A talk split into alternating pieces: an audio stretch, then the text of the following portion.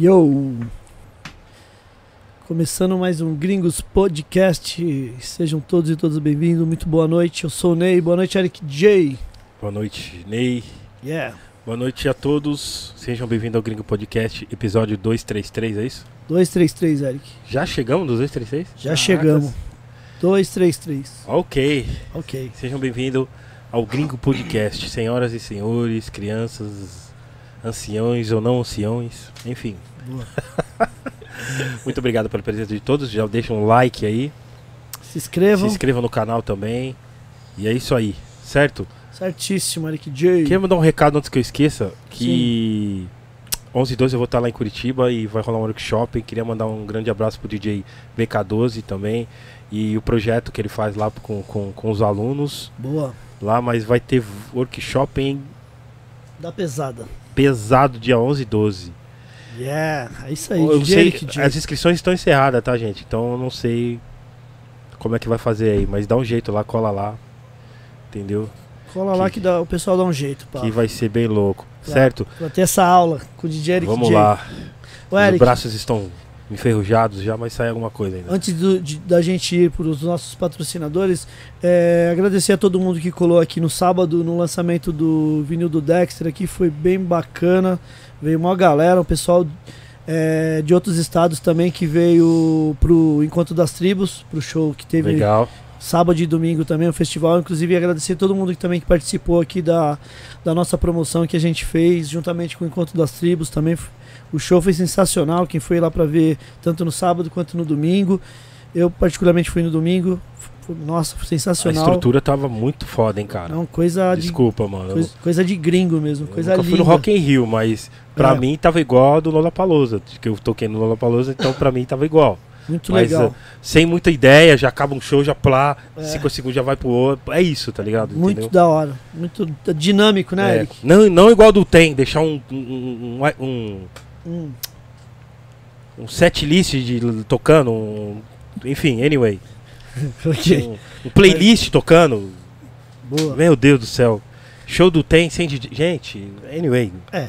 Desculpa o desabafo, mas eu, Começamos já daquele começamos jeito. daquele jeito. Mas tava. a, a- a- o encontro da tribo foi sensacional, mano. Parabéns aí à organização.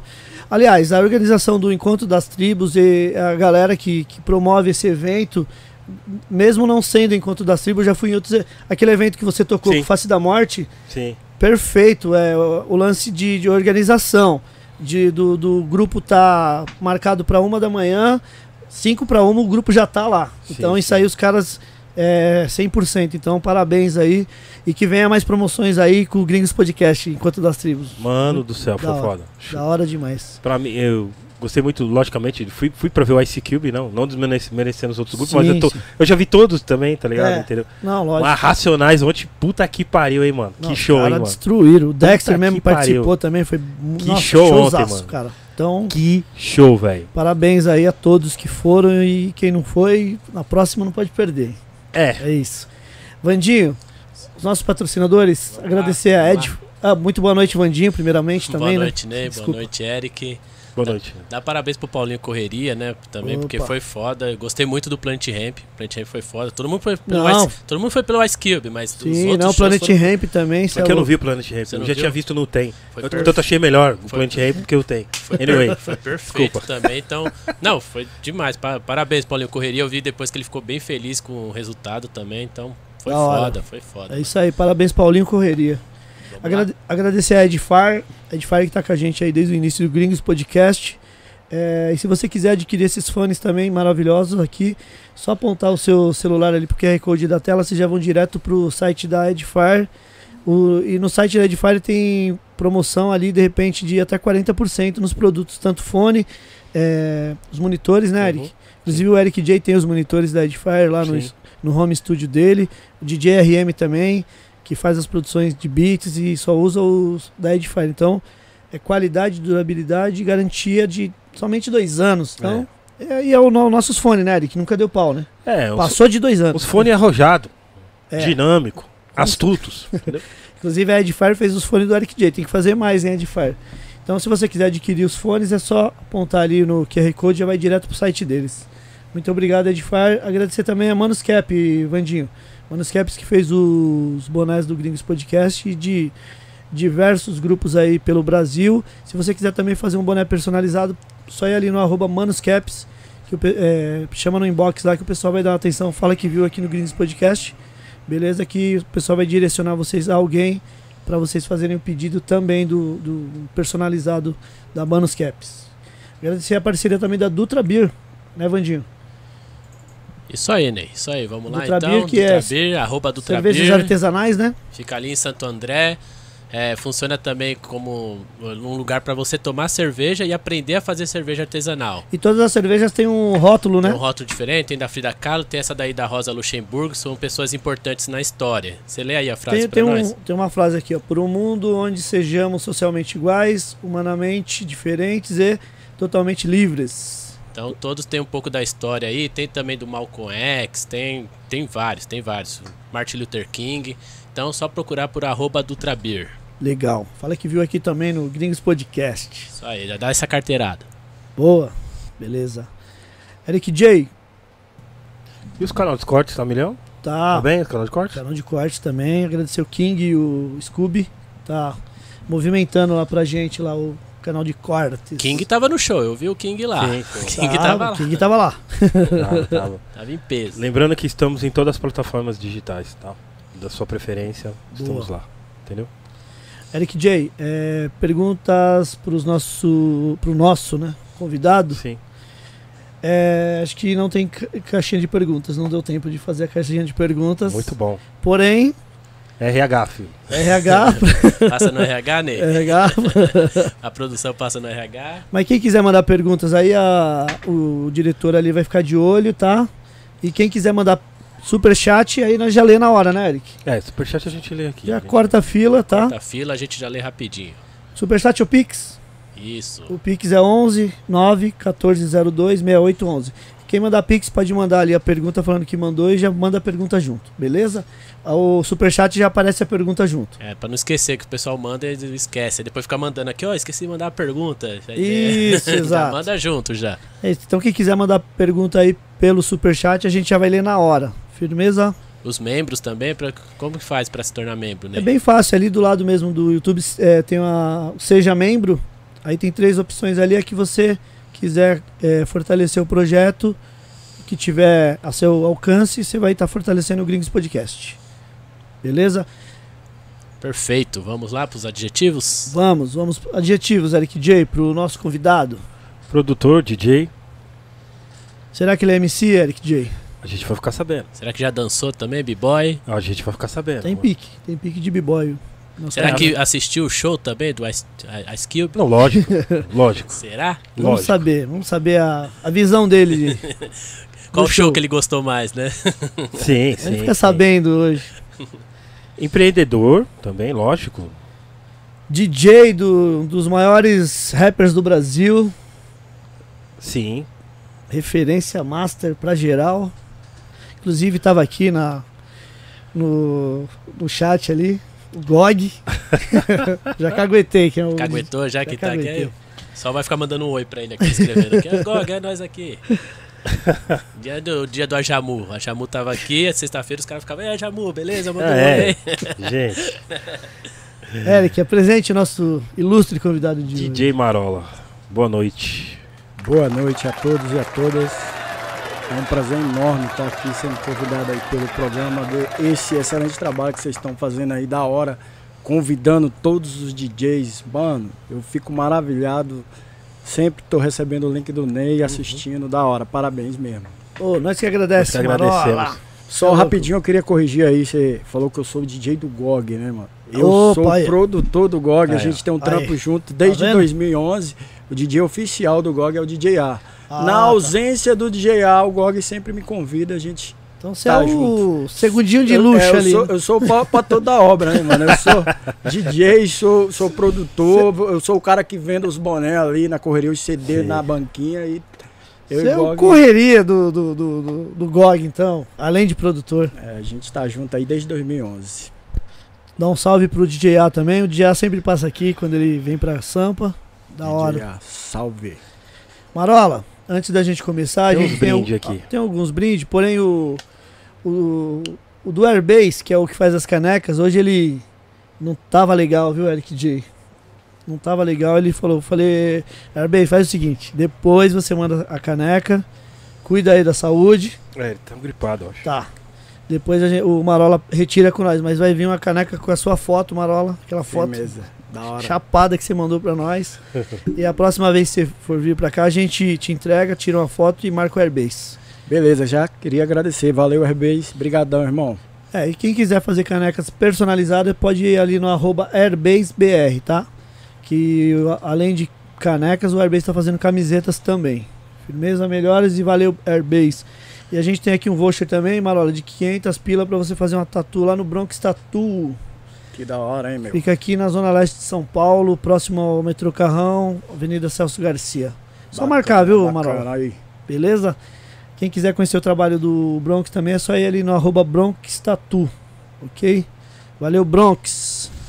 Valeu, Bronx. Muito obrigado a todos. Tá, tá todo mundo ficando gripado, né, mano? É. Tá, chegou a época, né? Chegou a, começa a chegar maio, junho, né, mano? Já fica todo mundo gripado, é triste, né? É verdade que aquela. Eu fiquei sabendo que a OAS que falou que tinha acabado.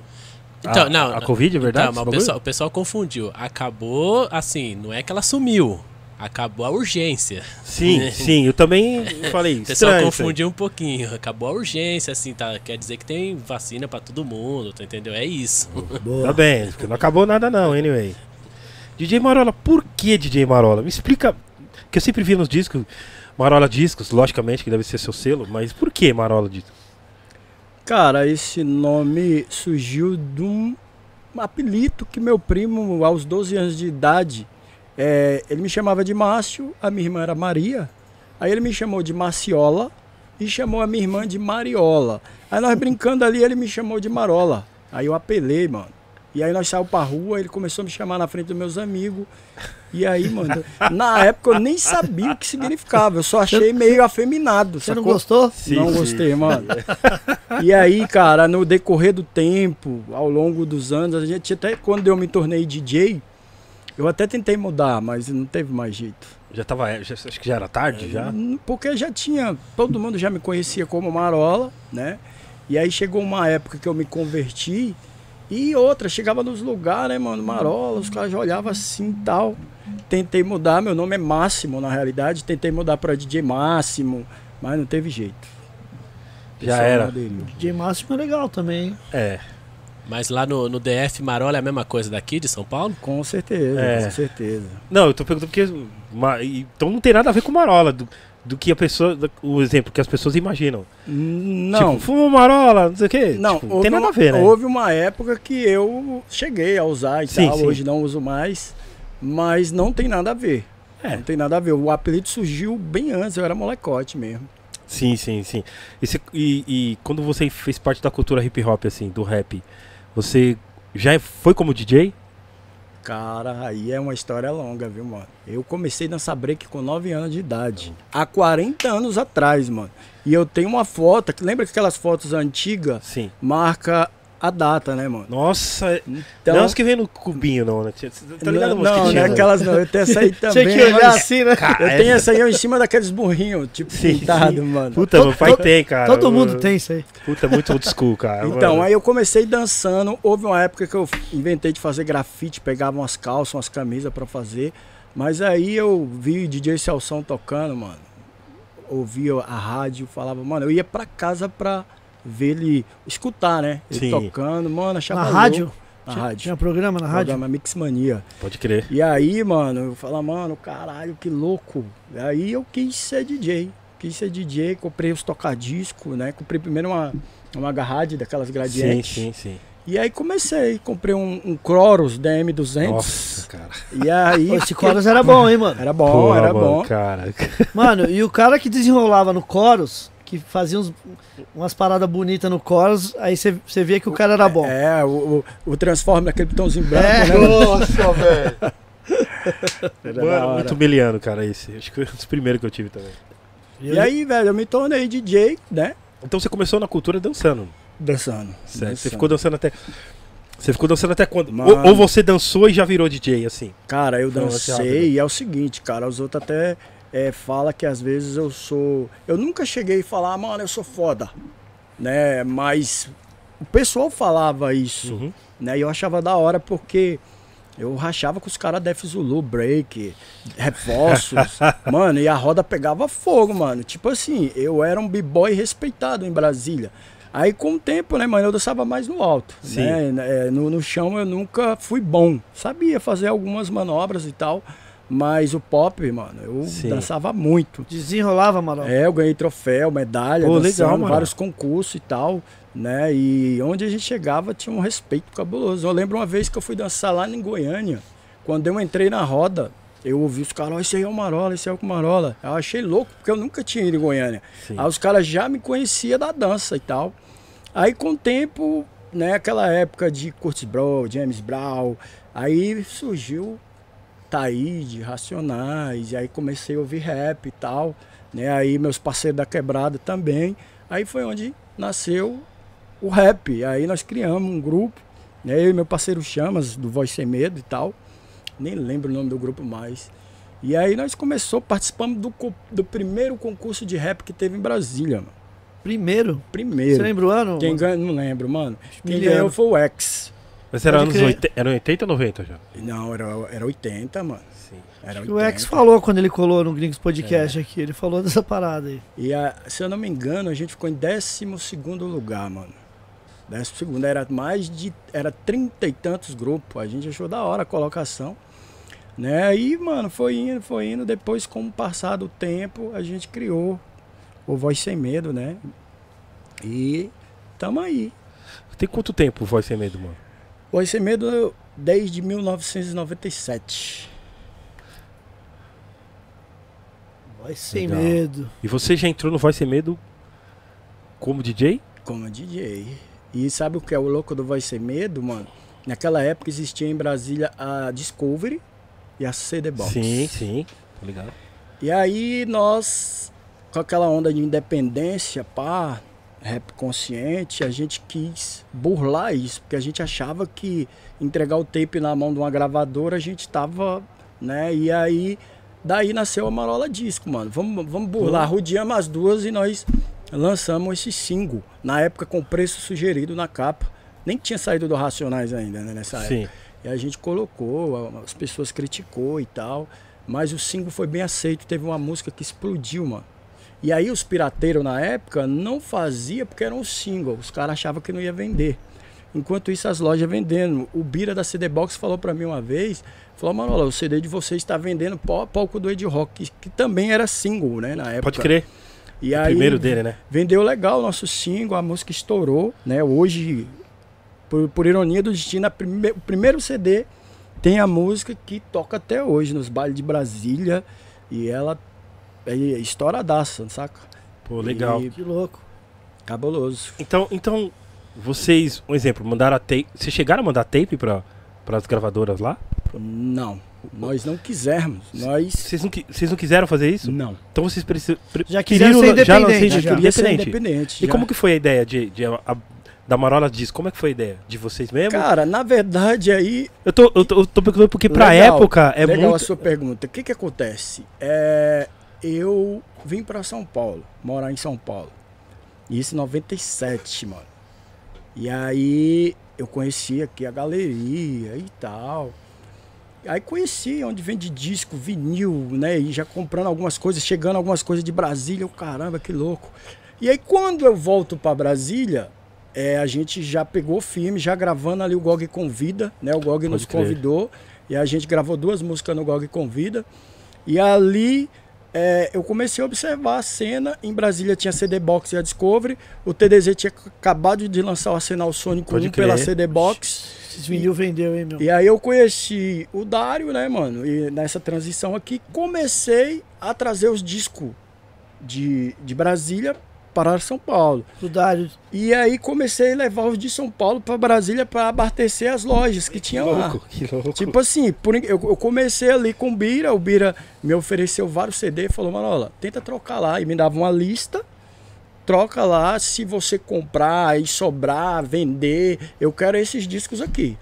E aí eu chegava aqui, fazia rola ali na outra galeria, Manel, Dona Sandra, o Dário, uma galera. Sim, E sim. aí, meu, fui vendendo. Aí os Arsenal Sônico, mano, explodiu esse disco. Pode crer. Os DJs, né? Explodiu, explodiu. Demais, demais. Aí o TDZ me convidou, viu o meu trabalho crescendo, eu comecei a fazer propaganda na, na revista, né? Aí quando eu comecei a distribuir isso, isso foi antes um pouquinho do Voz Sem Medo, né? Aí tinha um- uma gravadora em Brasília chamada Salmos, que ela gravava o rap gospel da galera, relato bíblico, provérbio X, Mano Tutão, Perbone, a galera... E aí esses caras era privado de, lança, de vender o disco na loja, eles tinham aquela cota de 10% de Pode crer. direito, e aí eles eram privados. Tinha, tinha uma cláusula no contrato que eles não poderiam vender os discos direto na loja, só Uhum. poderia vender no show. E aí foi onde eu entrei. Os cara, eu comecei a levar roupa da XXL para Brasília também. E aí os caras, mano, traz uns panos. E aí a gente troca o CD. Aí eu pegava caixas e caixas de CD, mano. Vinha para São Paulo e. E aí veio. com- consegui comprar um. Antes de eu comprar uma banca, lá em Brasília tem uma, uma, uma feira chamada Feira do Rolo. Cabulosa feira, na Celândia. Aqui E tem aí? até hoje. É. Por aqui, né? né, Eric? Aí o que que acontece, mano? Eu comecei a levar as fitas. NWA, é, hip hop DJ, os DJ tudinho compravam em Brasília, mano. E eu pirateava mesmo, mano. o Ninja ficava bravo comigo porque eh, ele vendia no atacado, né? Eu falava, não, Ninja, eu quero um de cara, mano. Um Só que eu vou, comprava todos, eu né, vou fazer mano? um milagre lá em Brasília quando eu chegar lá. Aí, mano, eu chegava, os caras já estavam esperando. E aí, Marola, quanto que sai, mano? Eu fazia as cópias e era vídeo do Rwanda MC, os shows, né? Várias fitas da época. Aí saiu uns, uma- uns um- umas fitas de, de videoclipe também. Aí eu comecei, mano, eu e minha esposa. Eu conheci ela aqui no Paraisópolis, mas morei dois anos no Paraisópolis. Sim, sim. Aí eu e minha esposa ia pra Feira do Rolo, vender, vendia essas fitas na mão, mano. E comecei a, a fornecer as lojas. Chegava nas lojas e deixava consignado. Aí eu comecei a deixar na Provinil. A Provinil. Que era do Celção, do DJ Rafa e do Ariel Feitosa. Né? E nisso, você tá ligado como é que é sociedade, né, mano? Sim. Aí a conta começou a crescer, começou a crescer. Aí os caras me ligou, Marola, por que, que você. Aí eu comprei uma banca na feira do rolo. Aí os caras, por que, que você não monta uma loja? Ou não compra essa loja? Eu falei, mano, nunca que eu imaginei ter uma loja no centro de Brasília, né? No Conic. E eu falei, mano. Aí os caras falaram, mano, a gente parcela e tal. Aí eu falei, não, então, firmeza. Aí comprei, mano, a Provinil. Como eu tinha os canal em São Paulo, mano, eu cresci muito rápido, assim, sabe? Rap- Rapidão, quebrei a parede Você já. já, já tinha a receita ali do bolo. Justamente, É só mano. chegar agora aí e- foi rápido. Aí eu cometi um erro. Aonde eu cometi um erro? O Rafa virou pra mim e falou, mano, Provinil fonográfica é nós. Então você não pode usar o selo Provinil fonográfica. Aí eu firmeza, até porque ele tava lançando algumas coisas, aí foi onde eu criei o Marola Disco. Só que eles não, não me proibiu, na verdade. Ele só tinha o selo Provinil fonográfico, mas eu poderia criar Provinil outra coisa. E aí eu falei, mano, vou criar o Marola Disco. E aí comecei a investir nos dois, no Provinil, Marola Disco. As propagandas que eu fazia, vinheta na rádio, tudo era Provinil, Marola Disco. Porque a Provinil era loja e o selo de distribuição Ah, então a Provinil era loja. era loja. Ah, agora tô era uma entendendo. loja. Porque eu via, eu via Provinil e Marola. Eu, entendi- eu achei que era dois selos, mas é. Pois é, um erro que eu, que eu cometi. Era para mim investir só em um, focar. Tanto que eu ia patrocinar alguns CDs, os caras falavam, e aí, mano, é pra Provinil ou Marola Ah, é. Disco? Você escolhe. Dois logo é mais caro. Aí eu, puta, aí eu fiz um curso de, de gerenciamento, né, de, de empresarial e tal. E aí eu percebi o erro que eu tinha cometido. Mas aí, mano, foi crescendo a Marola Disco, pan, eu cheguei a lançar 37 CDs, né, pelo meu CNPJ e 8 vinil. Né, Bastante. fiz uma parceria com o TDZ. Caramba, velho. Desculpa pra caramba. Lancei o vinil, alguns vinil na parceria e os Arsenal tudo com TDZ, vai ser medo. Fiz um GOG junto com o GOG, SNJ. Não, GOG não. Foi SNJ, Voz Sem Medo. SNJ foi qual álbum? Você lembra, mano? Cara, não É o lembro. do, do- do- dos frutos lá? É. Não, não é Não. o. Somos nós. É O SNJ. show deve continuar? Não. Eu lembro que saiu vinil isso aí também. Foi o último vinil da CNJ. o- Não, é bem antes, mano. Foi um dos primeiros. O Lá Mundo da atrás. Lua? Não, Mundo- foi, Mundo da Lua- não foi esse não, foi o segundo. Mundo da Lua O foi segundo- o, o o Milton Salles. E foi só algumas faixas, cara.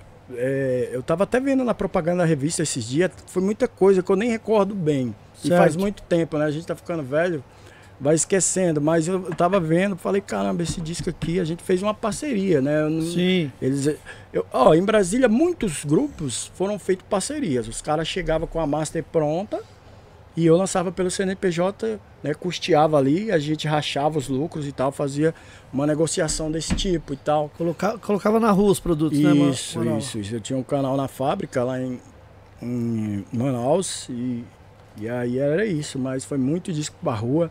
Ajudei vários grupos e os grupos me ajudaram, né, mano? Acreditou no selo e, a e eu tava crescendo muito, mano. Aí veio a pirataria, foi foda.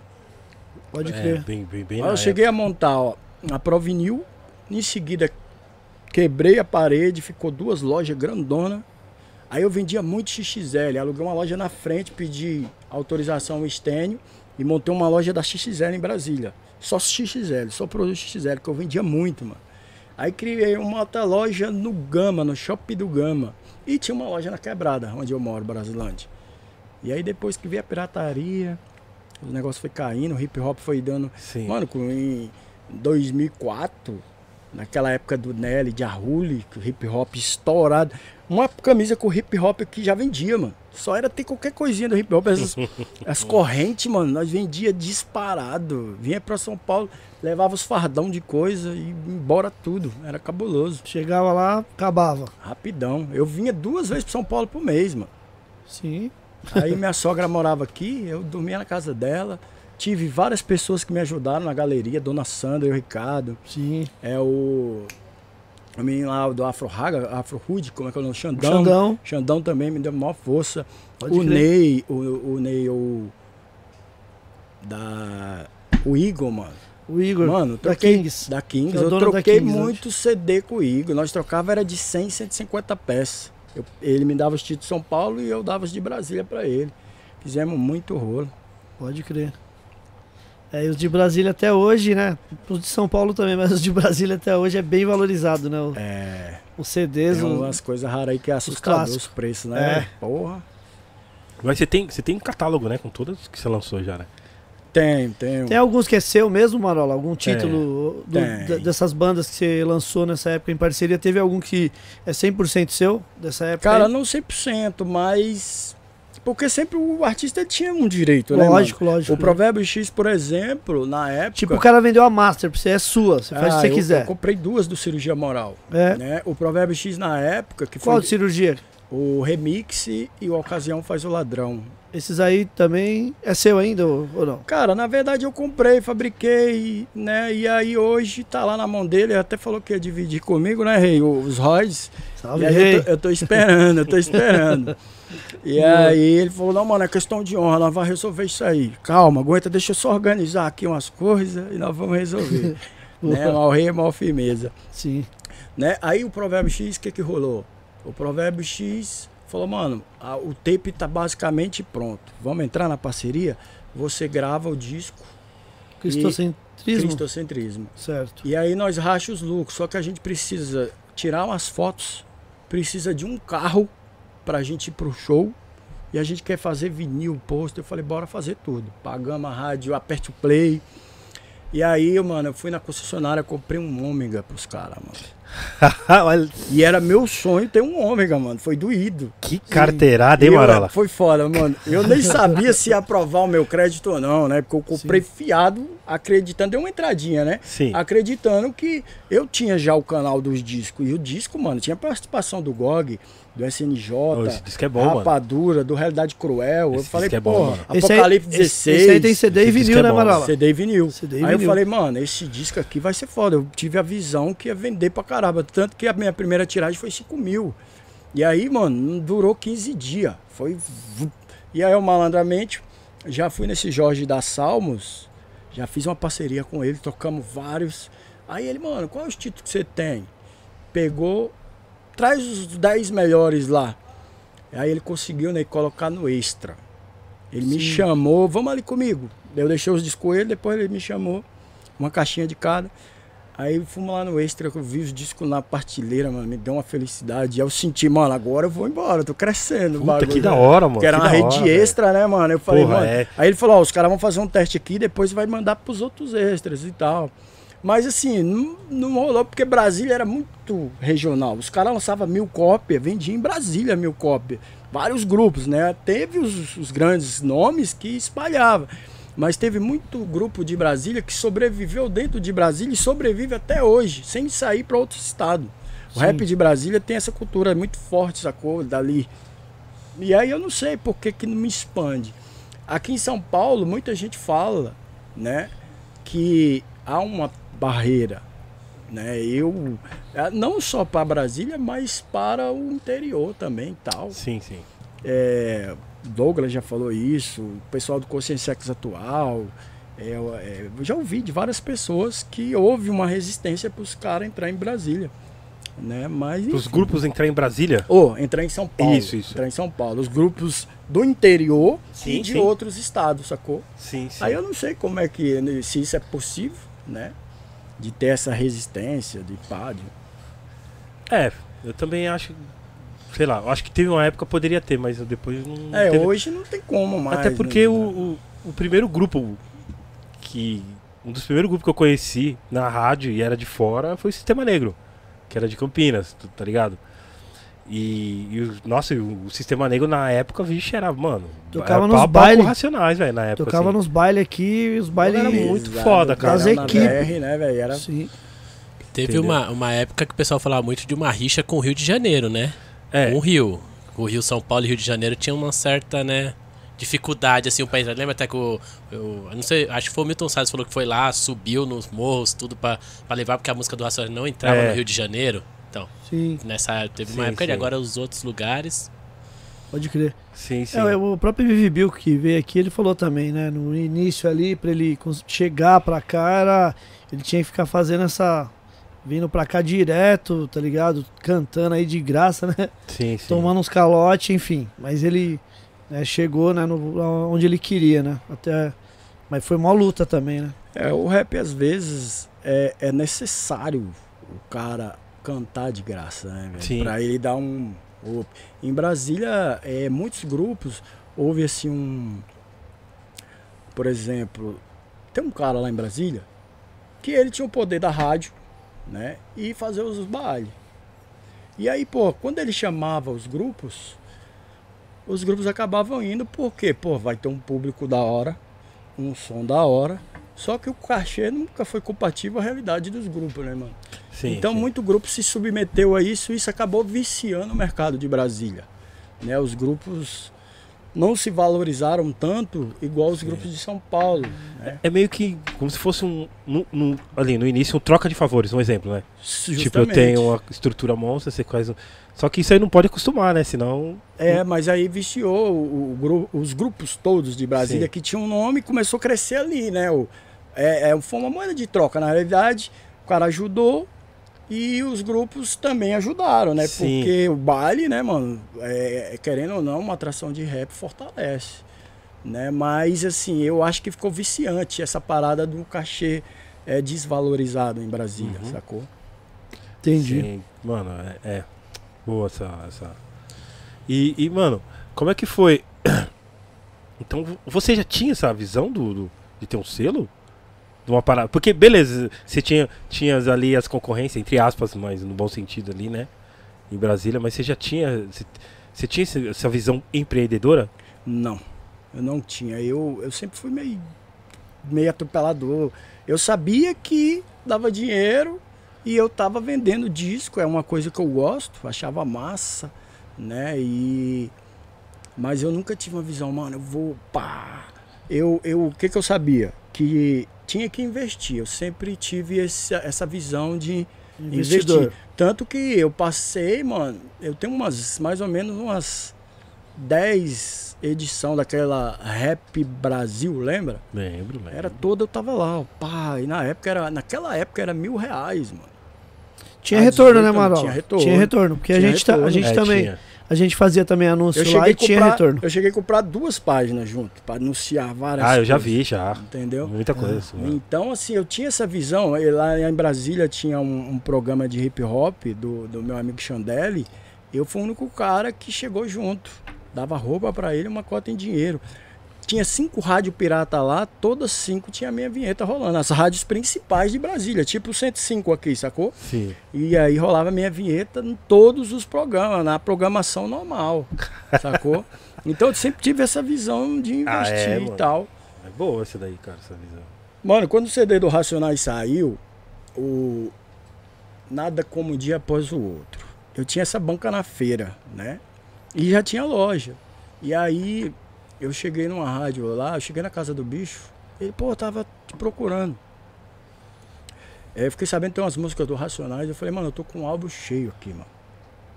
Ele não acreditou. Lembra que o álbum tinha uma marquinha, parecia pirata, assim, redonda? Isso, lembro. Né?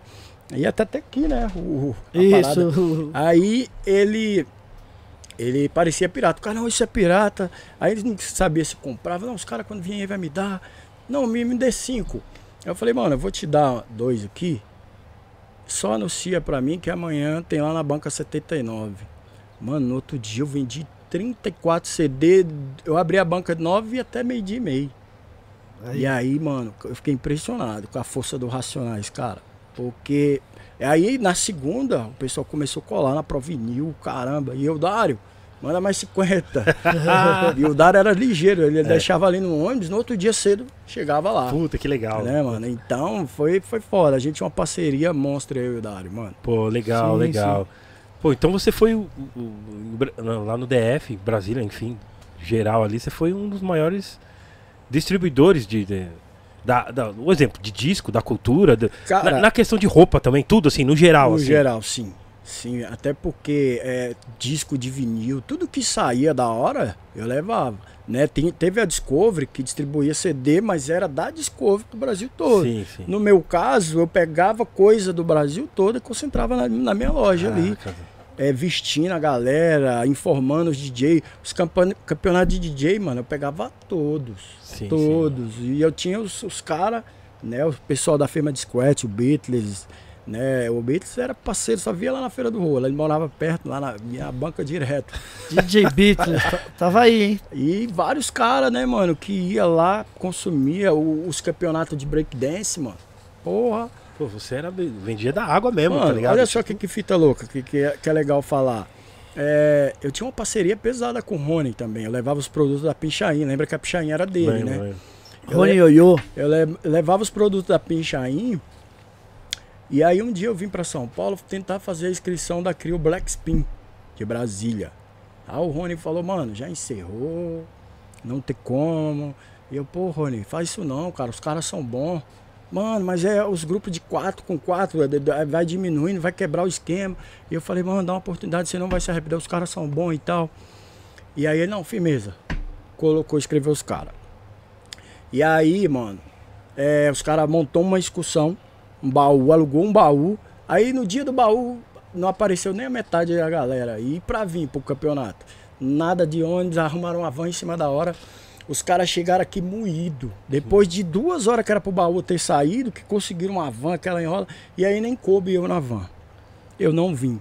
Eu vim o campeonato que era domingo, a van saiu de lá no sábado. Aí eu vim no domingo naqueles ônibus de sacoleiro. Cheguei aqui só na segunda, a van já tinha ido embora com os caras.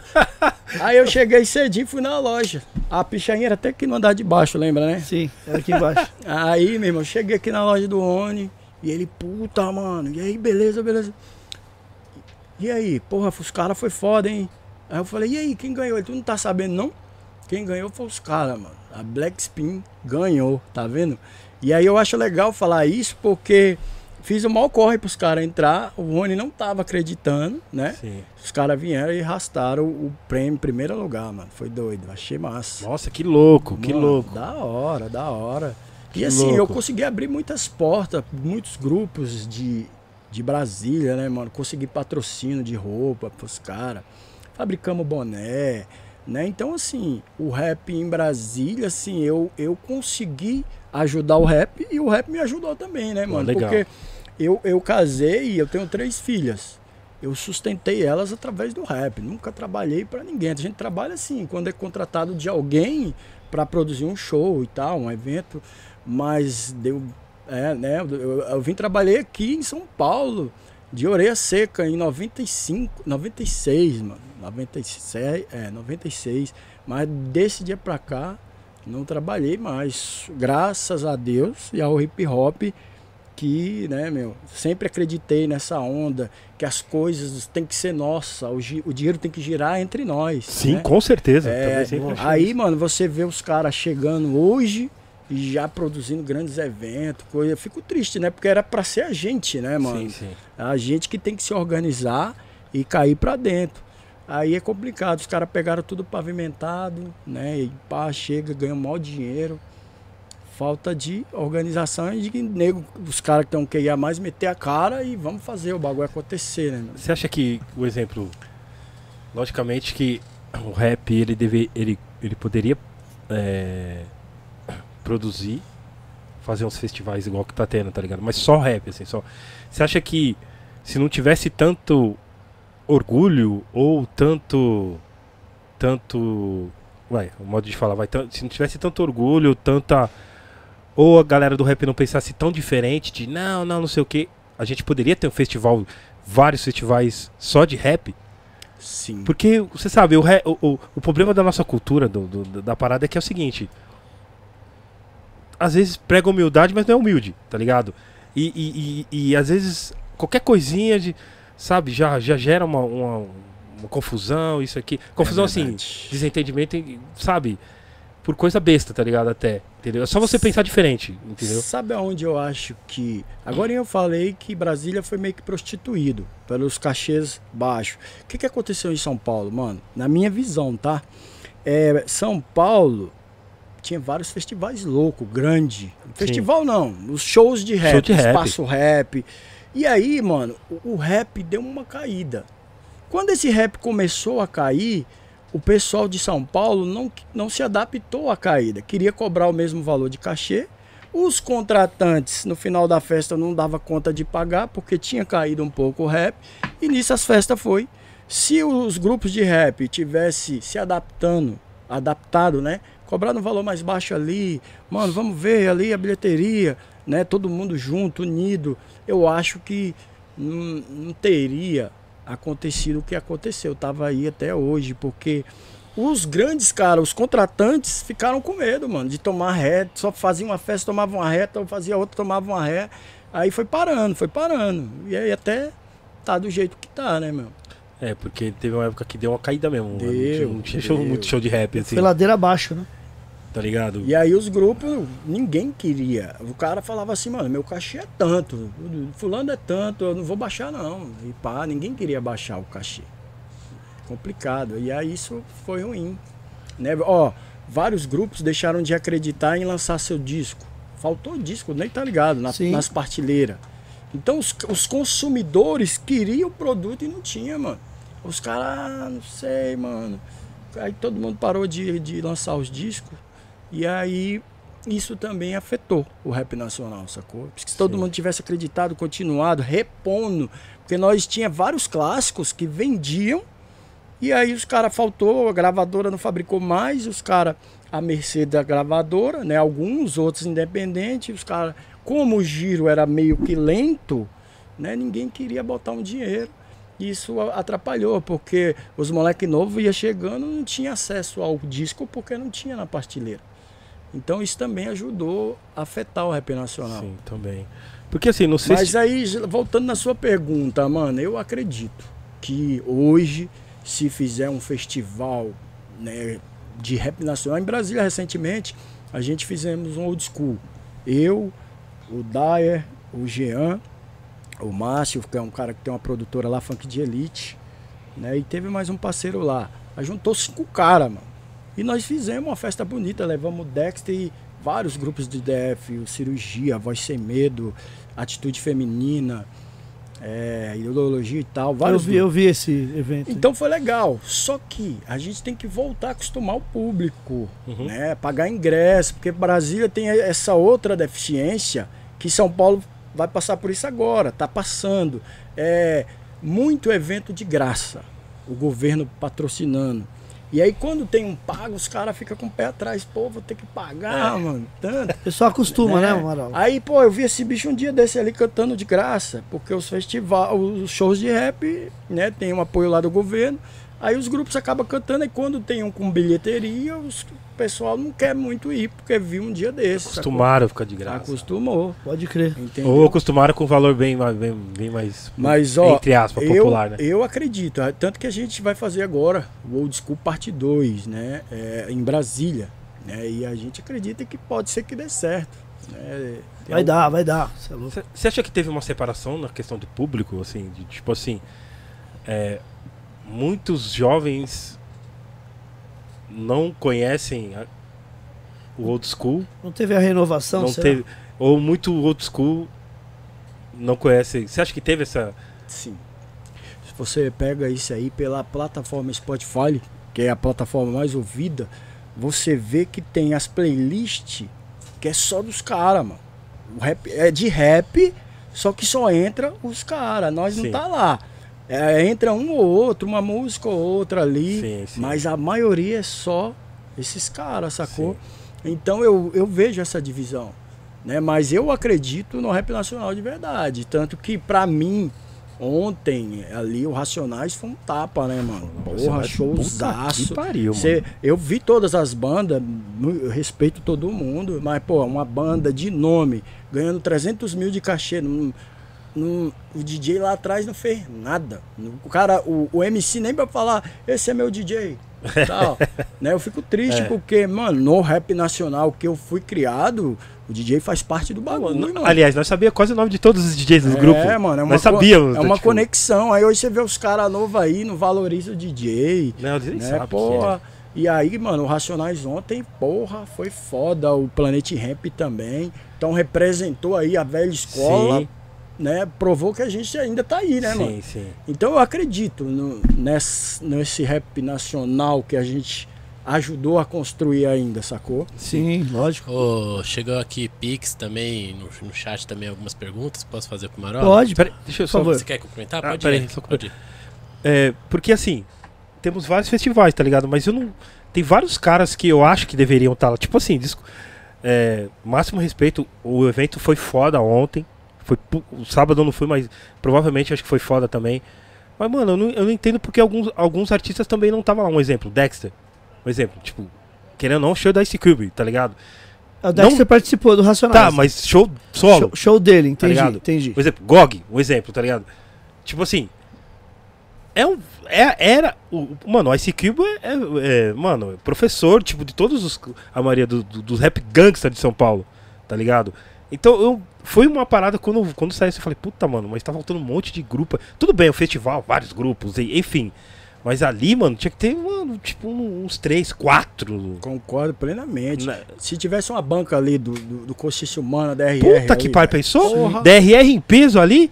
Mano, ia, ser, foda, mano. De Ia ser menos louco. crime. Não, tu, todo mundo. Um, dois, um, dois. Mano, Fogo na bomba ali, ontem. entende? Ó, uma Mano. coisa que eu Teve vi. bastante fogo na bomba Ah, que mais teve, Uma né, coisa mano? que eu vi no- ali no próprio AMB, a primeira favela que eu vi em cima do palco foi no show do Consciência Humana, mano. Eles Sim. Meteram um barraquinho Sim, com a eu vi. janelinha e um, um, um poste com o fio descendo, né? Os caras não tinham uma grana pra fazer um bagulho louco, mas teve uma ideia louca, né? Sim, mano? sim, Tanto sim. que depois veio, os pessoal teve até festival em Brasília com cenário de favela, veio o Racionais, né, Sim, com a sim. favela. Né, mas o Consciência Humana representa, mano. Eu sou fã. Os caras até zoam comigo, porque toda vez que nós vamos fazer evento lá, mano, vamos trazer o Consciência Humana. Os caras, porra, mano. Aí começa a avaliar, não, não sei quem, não sei quem. Mas em breve eu vou levar os caras lá. Pô, é- Boa. é, é- é da hora. fã, mano. e e, é, essa visão mesmo que eu, eu falo, eu- tipo, não é chato, é que a gente. Puta, parece que falta. ti- Tipo, beleza, tem uma galera lá, mas tipo, é um festival com várias bandas? Sim, legal. Tem vários estilos? Tem, mano, mas. Tem muita coisa que eu falo, gente, tipo. A galera nem sabe o que é esse Cube, tá ligado? Tipo, sério, tipo, a minha opinião, tô dando a minha opinião, sabe? Então eu falo, gente, eu falo, mano, tinha que trazer mais um pouco, um, assim, trazer mais um pouco do público do rap da nossa época, um exemplo, entendeu? Levar lá. Sei que o ingresso tava uma facada, enfim, festival grande, tem gastos, várias bandas, a gente entende, mas t- pelo menos trazer mais um, uns três, quatro grupos, vai, que seja. Eu acho que esses caras tinham que fazer o seguinte: como lá tinha dois palcos, pegava um e botava distante lá e colocava o palco old school, só pra fazer Puta, um ia ser foda, hein? Aí botavam as bandas loucas pra lá e os, e os caras. Marola, eu vi isso no João Rock. Eram três palcos e tinha um que ficava pra quem tava assim, ou começando, ou sabe assim, Sim, dois sim. grandes. Eu achei isso o máximo. E era essa Pois ideia. E ao mesmo tempo, assim, não, não Mano, tinha problema com som. Não tinha pro- e- uma, você atinge todo mundo. Você não vai. Você não vai. Puta, você vai agradar todos de verdade se você fazer isso, tipo, entendeu? Mano, Não, não tinha que reclamar, não. O palco de school tava lá, foi foda. Ah, o palco moda tava aqui, beleza. Palco moda da hora. Fora que também ajuda a galera, a galera aprende também, que é cultura, fala, porra, vou ver aquela banda que tá tocando lá no old school, vou ver qual que é, mano. Caralho, já estuda sobre os caras. Tá Cara, ligado? eu, eu Enfim. conheci o Raikais nesse João Rock. Porque eu fui lá, tava tocando, Sim. sei lá, o, é, uns grandes, assim, Pete, não sei quem. Eu falei, pô, vou ali ver. Foi ali que eu conheci o Raikais, nesse outro palco. Louco, Então, louco, mano. Você conhece, Louco, é. entendeu? a gente fez um festival em Brasília chamado Periferia 360. E aí, mano, é, tinha- tem uma banda lá chamada Os Black. Aí, pô, Malola, tem uma ideia de fazer um baile começou. Trazer o Delcio Triunfo, o Tony Tornado, o Jess King Combo. Eu falei, mano, vamos levar isso pra dentro do Periferia 360. E aí ligamos, pô, Jess King Combo, fechamos, Tony Tornado, Nelson Triunfo. E aí, Ney, mano, foi chegando. Isso era um apoio da Secretaria de Cultura, uma emenda parlamentar. Foi chegando perto do evento, os caras não liberavam a verba. E eu tinha assinado um contrato com, com Tony Tornado e com Gesso. Contrato no nome da minha empresa. Mano, o cara do Tony Tornado é o seguinte, irmão. Não chegou o dinheiro das passagens e a gente vai executar esse contrato. O cara do Jazz King Combo já nervoso também. Mano, eu fiquei sem dormir, preocupado. Caramba, mano. Aí nós ficou sabendo que o África Bambata tava no Brasil. Um brother meu fez um contato. Ele cobrou mil reais, mano. Tu acredita? Mil não, reais? não, 10 mil, perdão. 10 mil. 10 10 mil reais. 10 mil. Que eu tava ficando na cabeça 500, que ficou 500 pra depois. Aí nós mandou 500, Aí, ó, ó o Bambata aí. Isso. Aí nós mandou 500, mano. Ó, mandamos 5 mil. E aí, quando os caras viram que nós soltou na divulgação, aí o empresário do Tony Tornado falou, não, vai acontecer mesmo. Os caras soltou o África Bambata, né, mano? Ou seja, nós conseguimos reuni- reunir a velha escola, ó, Tony Tornado, Jazz King Combo, Nelson Triunfo, e lá em Brasília tem a referência que é os Black Sim. né, mano? Isso tudo no mesmo palco. Aí veio o África Bambata pra coroar, foi foda, mano. E aí, aí, mano, isso é engraçado. Tô dentro do camarim com o África Bambata, Certo. minutos antes dessa foto aí. Mano, eu com 5 mil pra pagar pra ele, o empresário dele, não, e eu contando o dinheiro, não, o que, que que esse bicho tá falando aí, mano? Aí eu, não, não, aí o cara, bicho, ele tá falando que é 5 mil dólares. Não, é- é- aí, mano, eu já Cara, fiquei nervoso. 5 mil? Que ano foi isso aqui? Isso aí foi 2018. 5 mil? Dólares. 5 mil dólares. Aí eu sem entender, e o cara que tava traduzindo, era um brother nosso, não tinha um inglês preciso. Oh, Mano, shit. E eu já Ok, comecei ok. a ficar nervoso, o cara, ó, dólar, dólar, só via dólar, mano. E aquilo foi me perturbando. Eu falei, caralho, mano, e agora? Aí o bicho, calma, Marola, eu entendi a parada. Ele que vai embora amanhã pra Europa. Ele quer esses 5 mil reais em dólar, na moeda dólar. Entendeu? Ah, tá. E na minha cabeça eu tava entendendo que ele queria 5 mil dólares. Sim. Só que não era, ele queria convertido em, Em dólar. dólar. Né? Aí eu falei, mano, amanhã nós faz esse corre. O cara, posso confiar? Pode confiar? Pode, mano, tem um contrato e tal. E aí eles subiram, fizeram o show. No outro dia eu fiquei virado, fui sair na cola desses dólares, mano. Achar um câmbio. Achar um câmbio, achei um cara lá na feirinha de Taguatinga, o cara ficou grilado, nós já barreta, né? Eu e bicho. o cara ficou grilado, falou, eu expliquei toda a história pra ele, falei, ó, os caras tá no hotel, os caras americanos. Qual é o hotel? Eu vou lá levar os dólares. Tanto que nós estava próximo à entrada no estacionamento, os caras nem parou no estacionamento, viu a gente, foi direto para dentro do hotel, pra negociar dentro do hotel. Sim. Aí chegou, pá, deu dinheiro. E aí paguei o cara, mas foi foda esse dia, mano. Caramba, Foi Marola. foda, velho. Quase um arame, né? Pô, mil dólares. enfim. Então ele queria mil dólares em dinheiro, em, em dólar. Em dó, é, 5 mil reais Em em, dólar. dólar. Que Eu achei dar- que ele queria 5 mil dólares, sacou? Ah, Foda.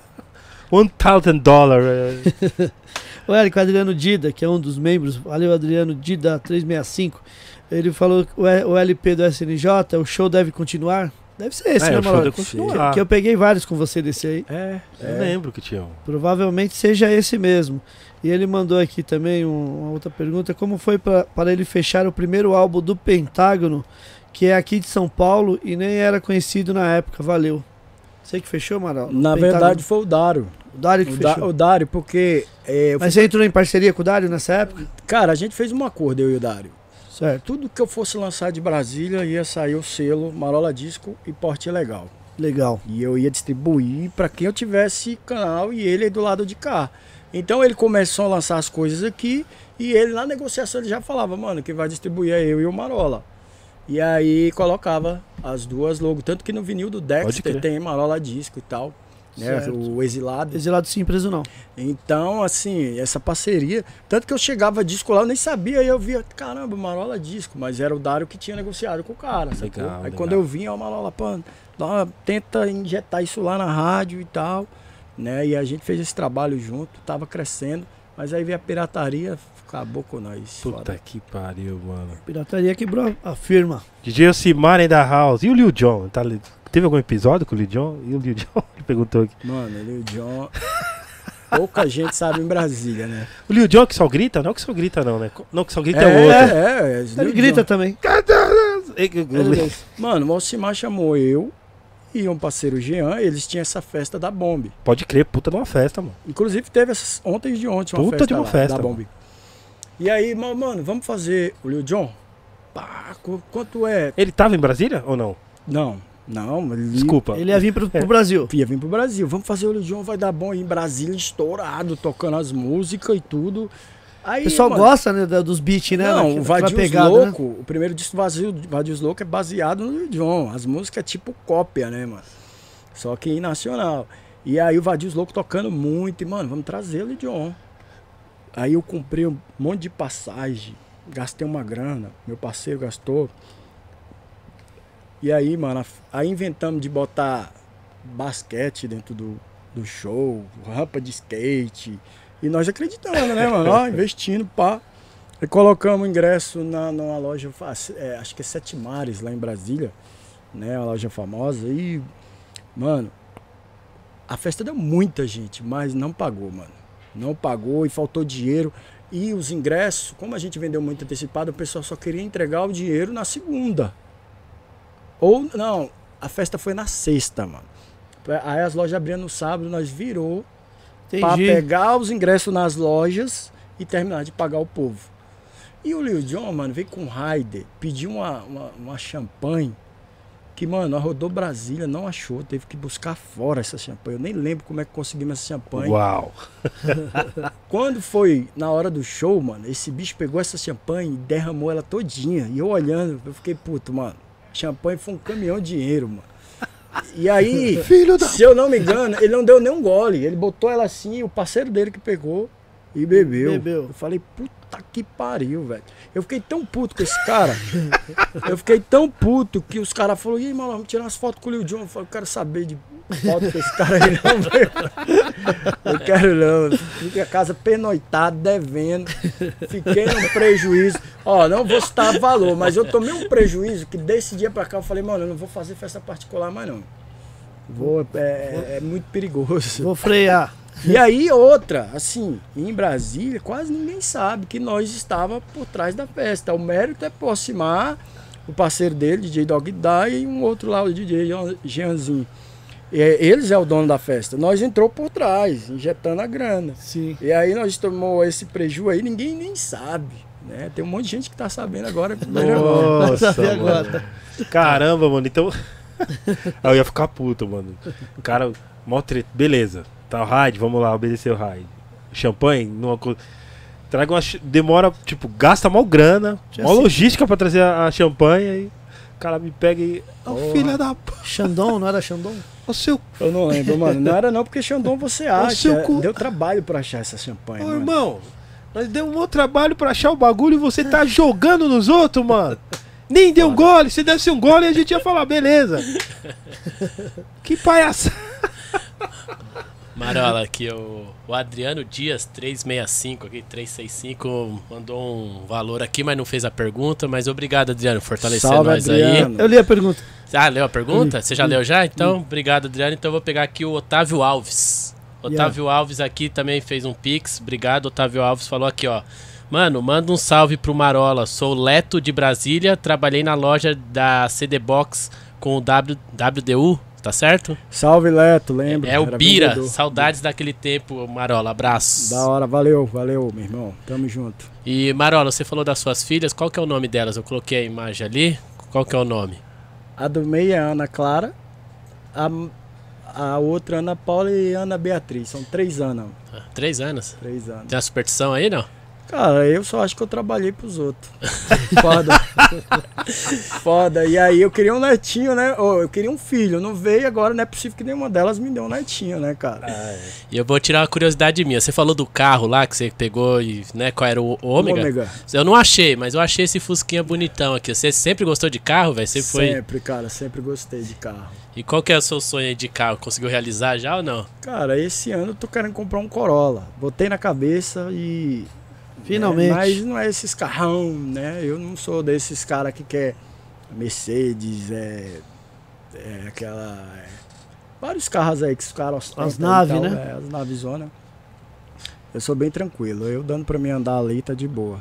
Eu achei que o Ice Cube ia descer num carro que nem no Smoke Tour lá, sabe assim? Descer num bagulhão, no show lá, né? Agora eu vou falar pra Eu vi você. um helicóptero ali rodando, eu Aquela- falei, eu acho que ele vai descer do helicóptero, quer ver? Agora ele mostrou que é gangster mesmo. Aquelas imagens que ele usou lá dos filmes, né, mano? Muito É. pesado. Boys in the Hood, vários ali. metendo bala, ba- trocando porrada. É, cabuloso. mano. Não, o audiovisual ali foi, matou a pau. Foi foda. Mas o Racionais não ficou pra trás. Não, Racionais. Racionais, mano. Racionais Porra. até o Ice Cube devia ter, né, tá ali. Com certeza. Foi Você é foda. louco. Foi demais mesmo. Marola, Marola, de, de todos esses grupos aí que já passou lá pelo, pelo selo, que você conhece lá de Brasília, teve algum que a Marola Disco lançou também? Por exemplo, hoje em dia tem o Tribo da Periferia, tem o Gria Hip Hop, essa rapaziada que tá. Hoje eles são, né? Acredito que lá em Brasília é o, são linha de frente, assim, do, do, do rap, assim, do, do, Cara, do mainstream, que os é- caras chamam agora de mainstream também. essa época Já, aí. você teve contato com essa rapaziada lá atrás, no início do. Tive, tive, tive. Nessa época aí, o Hungria eu nunca fui de ter contato com ele, até porque ele nunca lançou CD, né? Ele, se eu não me engano, ele lançou um disco que tem outro nome. Não é nem Né? Hungria mesmo. Então eu, eu não tive muito acesso à Hungria. Agora o Tribo, né? O primeiro disco deles, é, verdadeiro brasileiro, se eu não me engano, saiu pela Discovery. Depois disso, o Duque começou a lançar independente. E aí eu era o cara distribuidor. Eu Pode crer. vendi é, o, primeiro, último, o segundo, último, o terceiro, último, eu distribuí muito. Eu Quarto, último também, eu, né? é, eu comprava metade da, da tiragem. Eles tinham um empresário que era muito doido, né? É, ele chegava, Marola, compra 100. Aí ele dava o preço, não, mano, leva logo 500, vou fazer tanto. e aí, mano, ele me alugava toda vez, eu comprava o Tribo, três um só, que era da mesma banca ali. E aí eu sempre, sempre comprei muito CD dos caras e vendia. né? Hoje não vende porque não tem. Sim, Pode sim. crer. Hoje tá nas, só nas plataformas, então. Vai. Hoje só na plataforma. Tá saindo aí o quinto último, né? Ele tá lançando música por música. E, e aí não, não vai sair o físico. O quarto não saiu, né? Eles fizeram, se eu não me engano, Promo promocional, né? Foi, não. foi não sei quantas mil. Edição gratuita, um lance assim, né? Foi. Mano, não tinha na marcando no CD. Eu sei que eu fui lá no Duque negociar um show com ele. Aí eu falei, pô, Duque, estão pedindo o quarto último, mano. Ele, não, mas não é pra vender. Eu falei, não, mas me dá uns aí pra mim. Dá lá na loja. mano, ele abriu uma caixona assim, ó.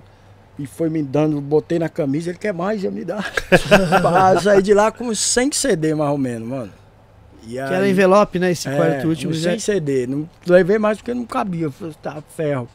E aí não- eles não lançaram ele pra, pra venda mesmo no, no box, né? Por que não, não- Por que você acha que os caras não estão mais com esse. Não só eles, mas vários caras agora. É, é o mercado que é, fechou as portas pra lançar um exemplo de lançar o CD, porque eu. Um exemplo, tem um monte de gente que gosta de ter o CD, né? Tipo, pegar, ver quem produziu, ver o nome das músicas, tá ligado? Você acha que. É, a gente tá em outra geração, logicamente, mas você acha que o próprio mercado que, que fechou as portas pro, pro, pro CD, né? Pro vinil abriu, abriu um pouco, mas assim, pro CD. por- na questão de não lançar mais disco? Sim, sim. é, as lojas. Veio a pirataria, né, mano? As lojas começaram a fechar. Aí as gravadoras ficou com receio de investir porque não tinha loja para consumir, para distribuir para os consumidores. E aí eu lembro, Brasília foi fechando, fechando, fechando. Hoje Brasília tem duas lojas de CD, mano. Que é a Discodil. Tem duas lojas de CD. Tô falando loja que eu conheço, né? E o CD realmente parou, parou. Você vê que na outra galeria, até um dia desse tinha o Tobá, né? Não tem É, mais o Tobá ninguém. também fechou. Tem mais ninguém na outra galeria. Só eu, vinil agora. eu passava ali, mano, era 20 lojas de CD. É, nossa, era Cabuloso. muito, né? Era. Mas em cima dessa pergunta do Eric também, ô Marola, é óbvio, o CD deu essa. Ainda ve- veio essa onda do, do streaming, né? Que é a realidade, que é onde os grupos hoje ganham também, né? Todo mundo que, que tá ali, que tiver bastante é, ouvintes, né? Onde o cara ganha. Você sabe que isso aí tá mal guerra, né? É, É, é, por exemplo, é, os grupos que lançaram pelas gravadoras aí subiram os álbuns e hoje as gravadoras estão derrubando e puxando os royalties, a receita Pra né, pra eles. eles. entendi. E aí fica aquela pergunta, né, mano? Naquela época que foi feito um contrato, não existia streams. É Isso, uma outra sim, fita. Sim, E aí tem pessoas estudando isso, sim. né? Porque tem alguns contratos que tem é, é, distribuição, é com tantos CDs, a venda dos CDs e outros. Esse outros ele configura como, por exemplo, Spotify, Sim. né? A, a gravadora você tem que manter, honrar aqueles 10% de, de, de royalties, né? Pro, Sim. pro artista. Já outros caras acham que não, mano, isso aqui é meu, é stream, e eu que tenho que subir. A gravadora era, ela só tinha o direito de vender o CD, né? Então tá essa. Aí uma hora derruba um álbum, o álbum fica 15 dias fora da plataforma, aí sobe de novo já. Aí tá maior onda aí, um monte de Aí gente tá tendo discutindo, essa- brigando, Esse desa, desa, desacerto. desacerto aí. É, algum- alguns, alguns convidados que veio aqui realmente falou isso também. Não, e o pior não é isso. O pior é que um comprou, tipo assim, você é o artista, você me vendeu o tape, certo? Aí eu peguei esse tape, passei pra- pra Sky Blue, pra, pra uma outra Pra gravadora. radar. Pra né? radar. E aí, mano, não tá um rolo isso. Ele não sabe Nossa, que quem é o dono. O cara fala, mano, eu comprei de você. Aí o artista vai no cara, pô, você vendeu pra fulano, nem me falou nada. Nossa. Isso aí aconteceu recentemente até com um grupo grande aí que Vários. derrubaram praticamente a discografia do grupo. É, Foda, foda. é sério. O que, que- na época, o que que dá, é, na sua opinião, assim, o que que dá mais grana pro grupo? Logicamente que não- é o modo de dizer, mas a gente sabe que não ganha muito. Tanto nas, nas plataformas ou um disco, ou um CD. Cara, Entendeu? Cara, Pergunta. se, se a sua música viralizar na internet, velho, tem moleque aí do Rio que faz um som, ele compra uma casa. Sim. É muito dinheiro que é- é o YouTube e o Spotify Sim. tá pagando. Sacou? Então é muito mais viável. E detalhe, lá fora, mano, o pessoal tá de olho, até no Brasil, porque o rap lá é a música mais escutada Uhum. sacou? Então tem cara de olho nos grupos bons, né, Pra chegar, investir uma grana e ter parte dos royalties. Então hoje a onda e vai crescer mais ainda é os streams, velho. Cabuloso, cabuloso. Mesmo, A mesmo gente tava falando do Voz Ser Medo, mano, a gente, o Voz Ser Medo tem a maior felicidade de hoje não ter nenhuma gravadora por trás. Hoje nós recolhe tudo, Sim, tudo sim. nosso, sacou? Pra não dizer que é tudo nosso, a gente usou um refrão do Engenheiro do Havaí que eu acho uma puta sacanagem. Aí eles recolhem tudo pra eles, mano.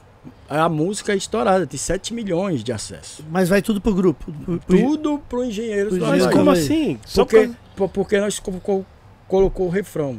Nós Não- dois é. temos o mesmo. É, eu tô ligado essa defeito. música aí. mas. E aí, lá tá como se a música fosse deles. Não, gente. Mas, Cabuloso. mas vocês usaram mesmo a voz dos caras, Foi, né? É, eu usamos a lembro voz do cara. que é a voz Nós dele. chegamos até a fazer uma outra versão rock lá com o DJ Rafa, Queria aproveitar e mandar um salve pro mestrão. Salve DJ Sou Rafa. fã. É o motivo de eu ser DJ estar aqui hoje, eu devo a ele, porque eu me inspirei no Celção e nele. Boa, na- nessas andanças minhas aí de 96, eu vendo aqui o- o- os discos. Caralho, DJ Rafa, mano. Nossa, você é Aí louco. pegava um consciência humana, caralho, DJ E Rafa, tudo.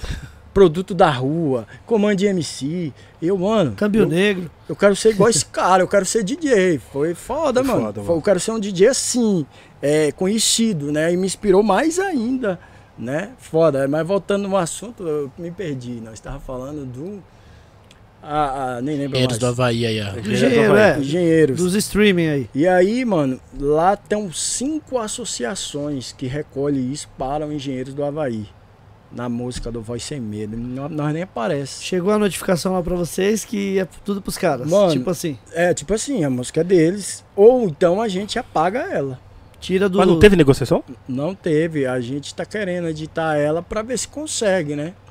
Porque nós não editamos ela Pô, ainda na mano, mas associação. pelo menos met- 50% 50. Vamos entrar em acordo, Justamente. né, gente? 50-50. Mas esse acordo ele é feito antes de você botar a música na rua. É, imagina. Ah, os caras, mano. Ah, é verdade. Você não trata com o produtor dos caras, é as gravadoras. É difícil até você chegar nos caras pra negociar Ah, isso. aí é- Por isso que tem que ter uma editora, que aí é de editora pra editora. Os caras já resolvem, né, Marola? É.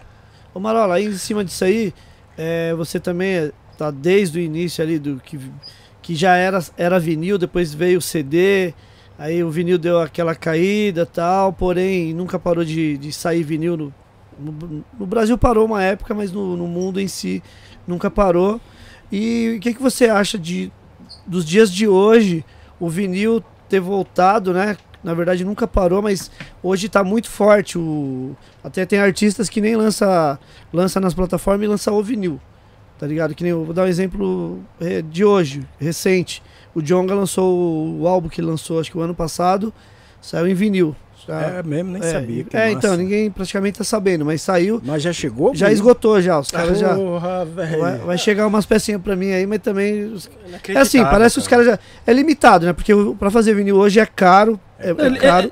É caro. Desculpa tesourar, né? Porém vende, né? Mas e- então é isso que eu queria saber, Marola, porque você passou por todas essas é, é, essa tecnologia que veio, né? De que na época a gente vendia CD, fita cassete, depois veio o CD que Deu o MP3, né? veio o MP3, você passou por todas essas aí também, essa, o MP3 essa evolução, né? Essa evolução, podemos dizer. E hoje em dia é o vinil que muita gente é, tipo nunca pensou que que ia voltar do jeito que voltou e ter tanta loja de disco abrindo. Cara, lá, lá onde tem minha loja, lá, lá- onde tinha a Provinil, Hum, abriu lá umas quatro, quatro sebos lá, mano. Tem mais loja de disco do que.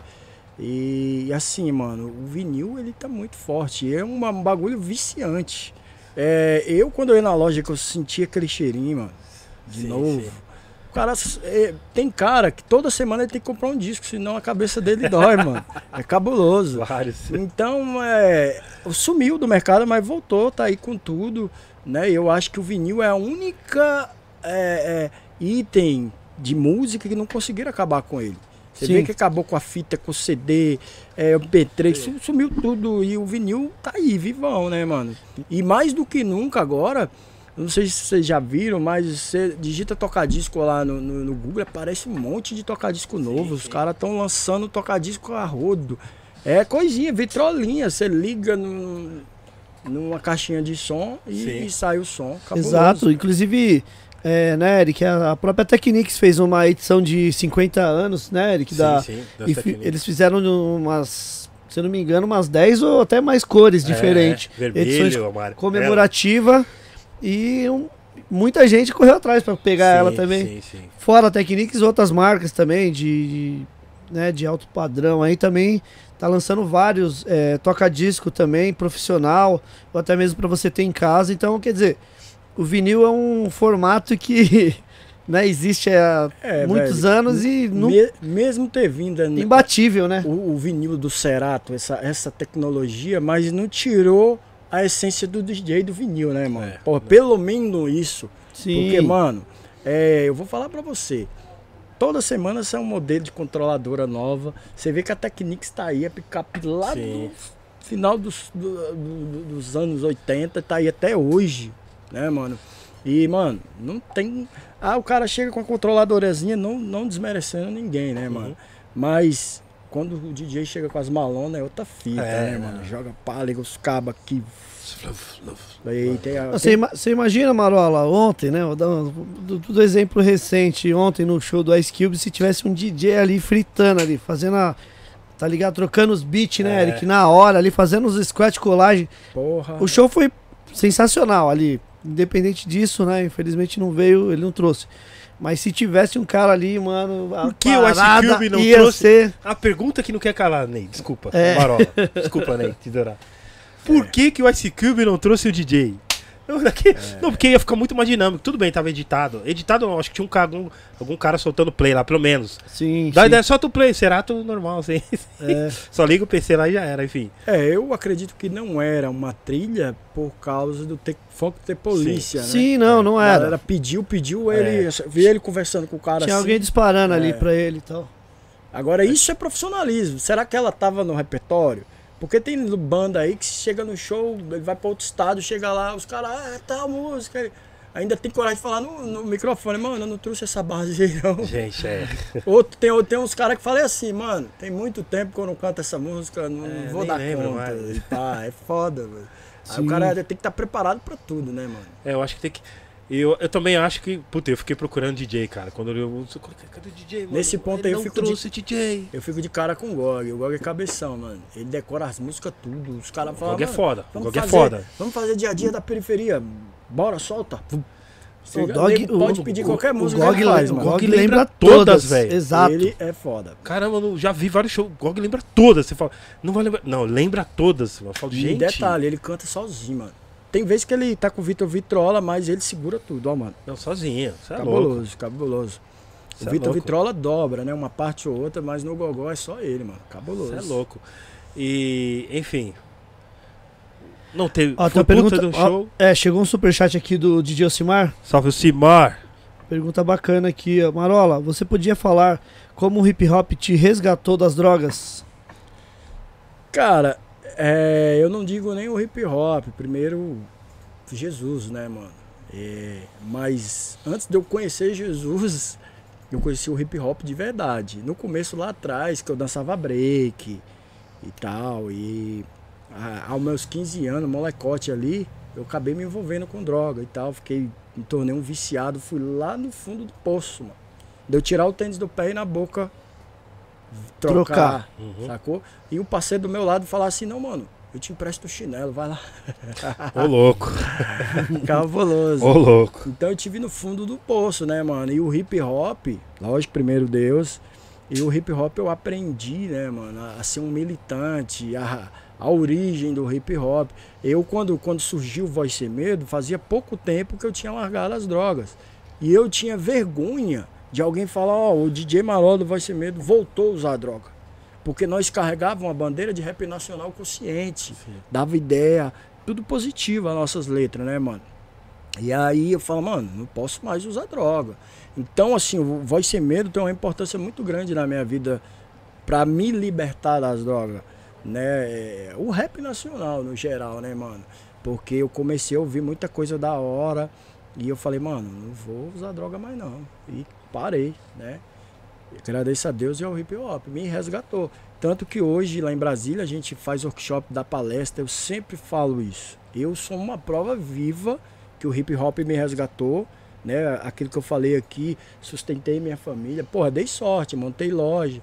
Mas se não fosse isso, eu também não teria, teria dado outro jeito. Dentro ali do hip hop, né? Conheço vários que o hip hop resgatou de verdade.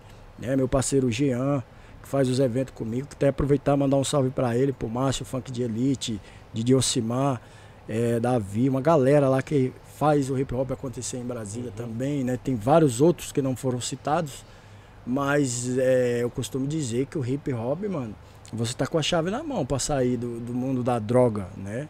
Da droga e do crime. Tem cara aí, Sim. mano, que é, não, nem usa droga, mas sai pra assaltar e tal. E aí o hip hop, mano, o cara que escuta hip hop, que, que se identifica e ouve e entende a letra, né, mano? Uma coisa que me surpreendeu, um dia eu vi o Jonga falar bem assim, num vídeo. é, pessoal falando do Bolsonaro e tal, ele, ó, mano, é o seguinte, você aí, se for votar do outro lado lá, não precisa nem do meu show. Não precisa nem ouvir minhas músicas. O cara é foda pra falar um negócio desse. É. Não se preocupar com o tanto de, de seguidor que ele perdeu, porque ele perdeu muito seguidor. Eu falo porque o GOG volta e meia entrava no debate ali numa live, mano, e o seguidor dele no outro dia, puf, caía. Ele defendendo a esquerda, sacou? Então o cara é, é, é ideologia o nome disso, sacou, mano? Eu vou por aqui e tal. E o hip hop é isso, é ideologia, Sim. sacou? Sim, sim. né? Não se vender. Eu tiro meu chapéu pro Racionais em várias fitas, né, mano?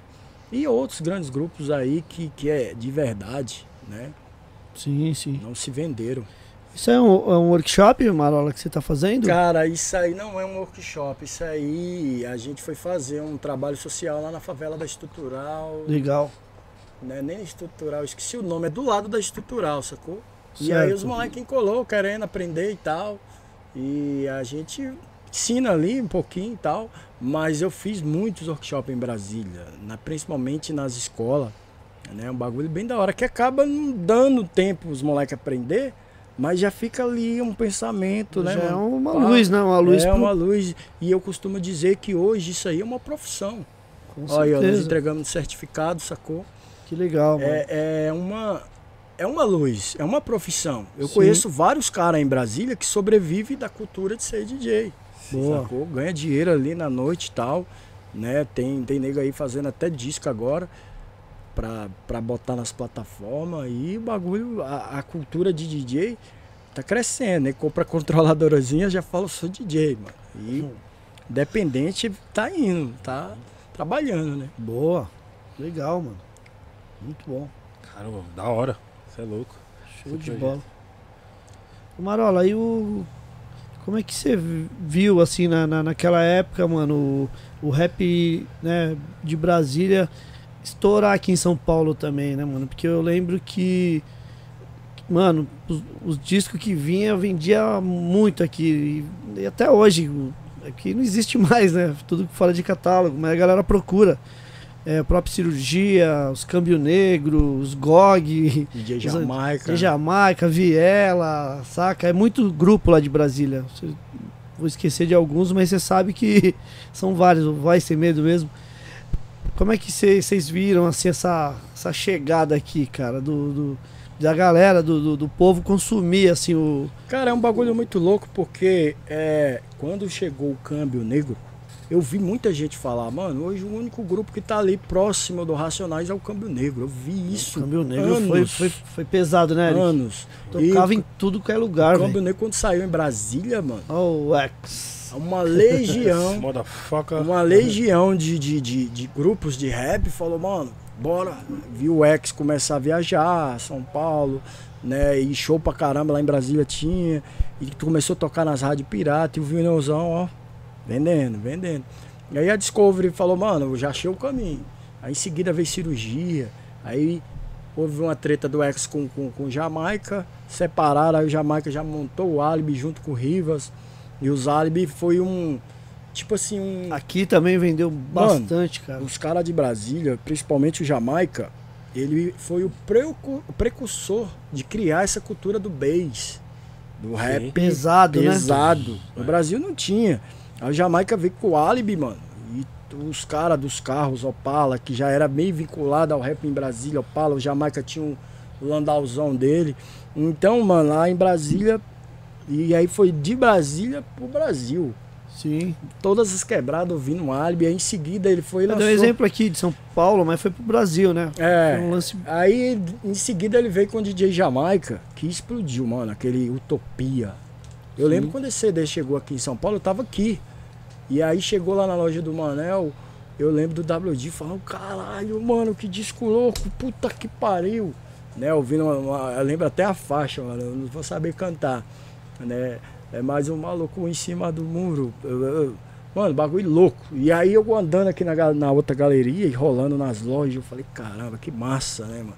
E aí só mais um incentivo pra você encabeçar ali dentro do rap. Quando chegou cirurgia, minha parte eu faço, mano, que doido. E o bagulho começou a expandir. Aí eu ouvia muito 105 aqui, não rolava. Eu, mano, que onda é essa? Fui atrás pra saber. Né? Era 5 mil, mano. Falei, É. Puta que pariu, foda, muita grana.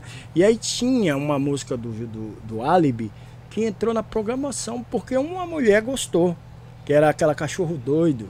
Cachorro doido. E aí tocava direto no programa lá no Espaço Rap Parte 2. Né? Eu ouvi, eu falei, porra, massa, menos mal. Né? Mas era foda, um grupo de rap e até as gravadoras não queriam pagar, era muito caro, mano. São Sim, Paulo sim. que vendia muito, aí compensava pagar. Mas lá de Brasília ainda era, tava gateando. Aí cheguei a Gateando. fazer um investimento de 5 pau em São Paulo, era foda. Louco, né, mano? É louco, mas eu vi o rap de Brasília assim crescendo rápido, né, mano? Porra, foi da hora. né? Discovery.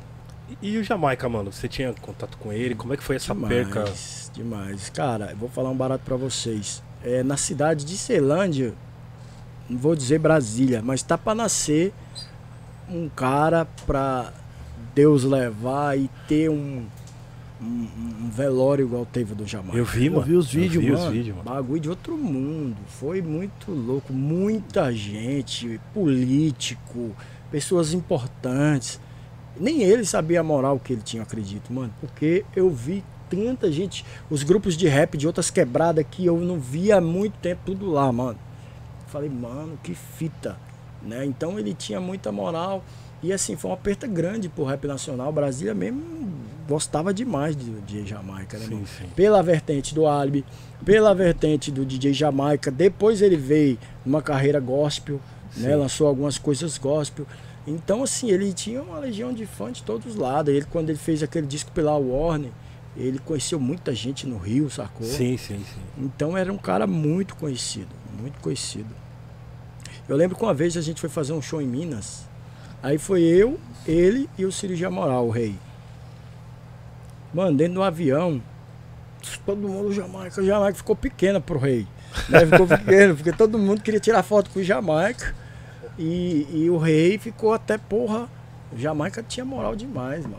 Porra, Foi, eu vi o- uns vídeos da galera postando. É, cortejo do, do corpo Não, saiu na mídia, saiu no jornal. Vi jornal tipo SPT, de lá, não sei. vários, né, vários carros, né, E, e essa prostituição que eu falei do rap de Brasília, os únicos caras que não entrou nisso, né, foi o GOG e o Jamaica. Jamaica, Jamaica, quanto que é pra você vir aqui, mano? É tanto. Porra, mano, não dá pra fazer tanto não. Mano, ou é isso ou não tem show. Acabou as ideias. Teve outros grupos que depois, né, que deram um salto, falou, mano, agora o nosso cachê é tanto. Aí pararam de tocar em Brasília, o Tribo, é, o Pacificadores, toca quando os caras pagam um cachezão, né? Uhum. Mas os caras deram um passo a mais, né, mano? Então, é, mas Brasília cresceu muito. é, igual eu falei, porra, tinha muito grupo que lançava ali dentro de Brasília e vendia mil peças ali dentro mesmo. E, nem chegava pra cá, né, Nem mano? chegava. Nem dava tempo. e os moleques faziam show e era da hora. Tem vários grupos em Brasília que ninguém nem conhece nos outros estados. Mas lá em Brasília é estourado, sacou? Sim, sim. Essa foto aí é onde, Marol? No evento? Cara, isso aí foi lá no Itagua Park, esse evento aí. Pode crer. Esse dia aí o Crônica tava aí, né? Aí nós vestimos a camisa dele, queria até mandar um salve pro Crônica. Pra Salve Crônica. fortalecer. Crônica é parceirão, vai em Brasília direto, Crônica. Sim, o- ali é o Marquinhos, né? Marquinhos da Smurfs. Pode crer. É, grande perca, né, É, pro. Brasil, né, mano? O cara era referência, sempre foi, né? Sempre foi Jamaica. E o outro também que teve uma perca lá de Brasília foi o Junior Killa, né? O, antes, DJ. antes do TDZ também, né? O É, o, te- o Tidus. Tidos, né? O Tidos, né? Mano, eu vou falar um negócio pra você. Teve uma febre lá em Foi Brasília. dois, do- dois caras Foi, que foi? Foi, Também foi o Tidus, foi. Depois o- foi o. foi antes do Tidos, né? Primeiro O, foi o Tito. o Tidos, é, o é. Tidus. Depois o Não, Killa. Encontrei o Beatles lá no show do, do Ice Cube.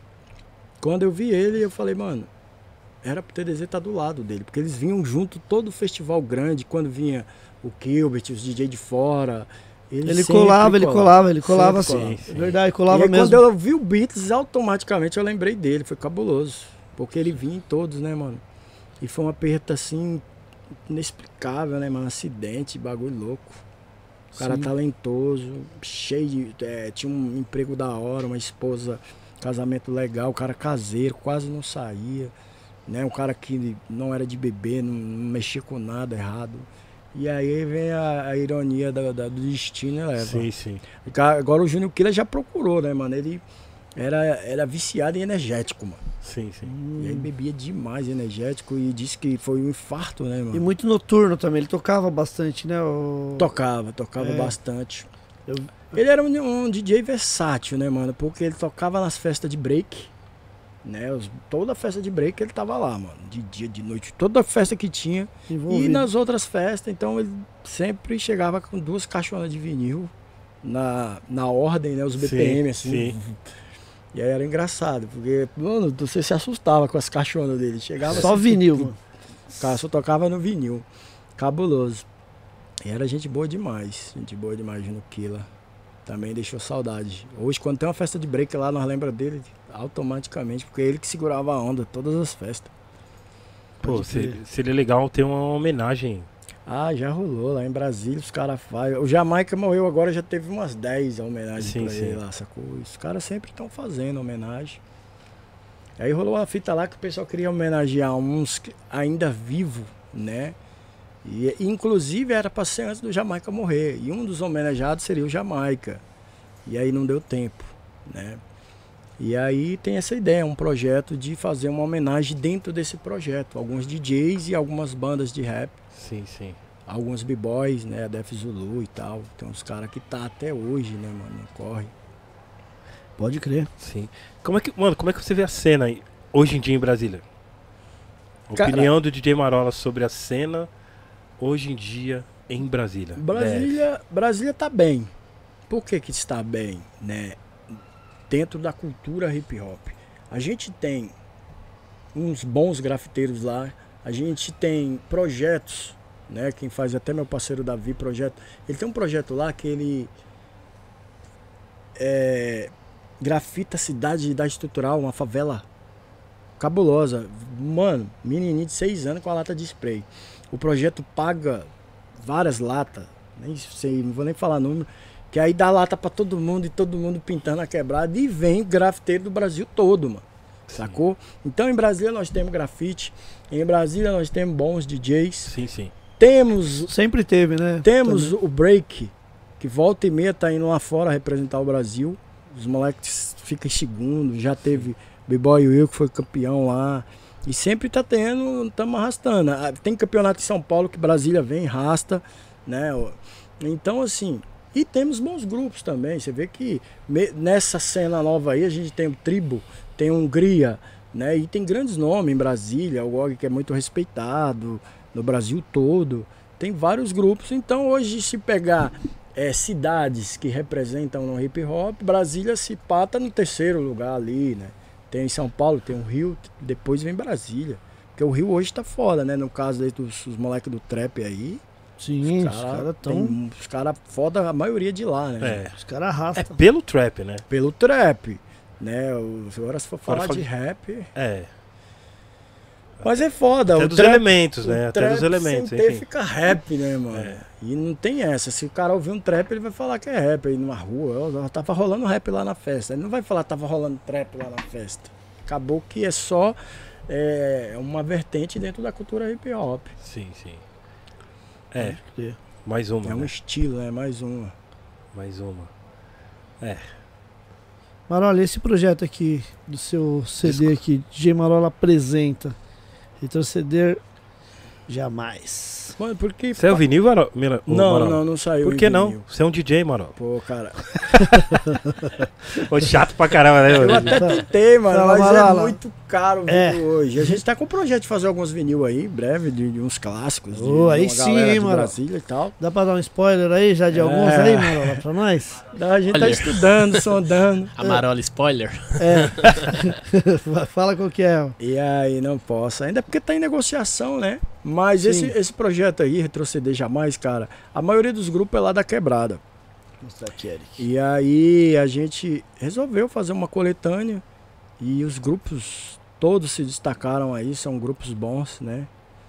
E foi da hora, e tanto que eu tô pensando em fazer o parte 2, sacou? Esse time aqui atrás, Marola, sem tesourar seu raciocínio, perdão, quem que é?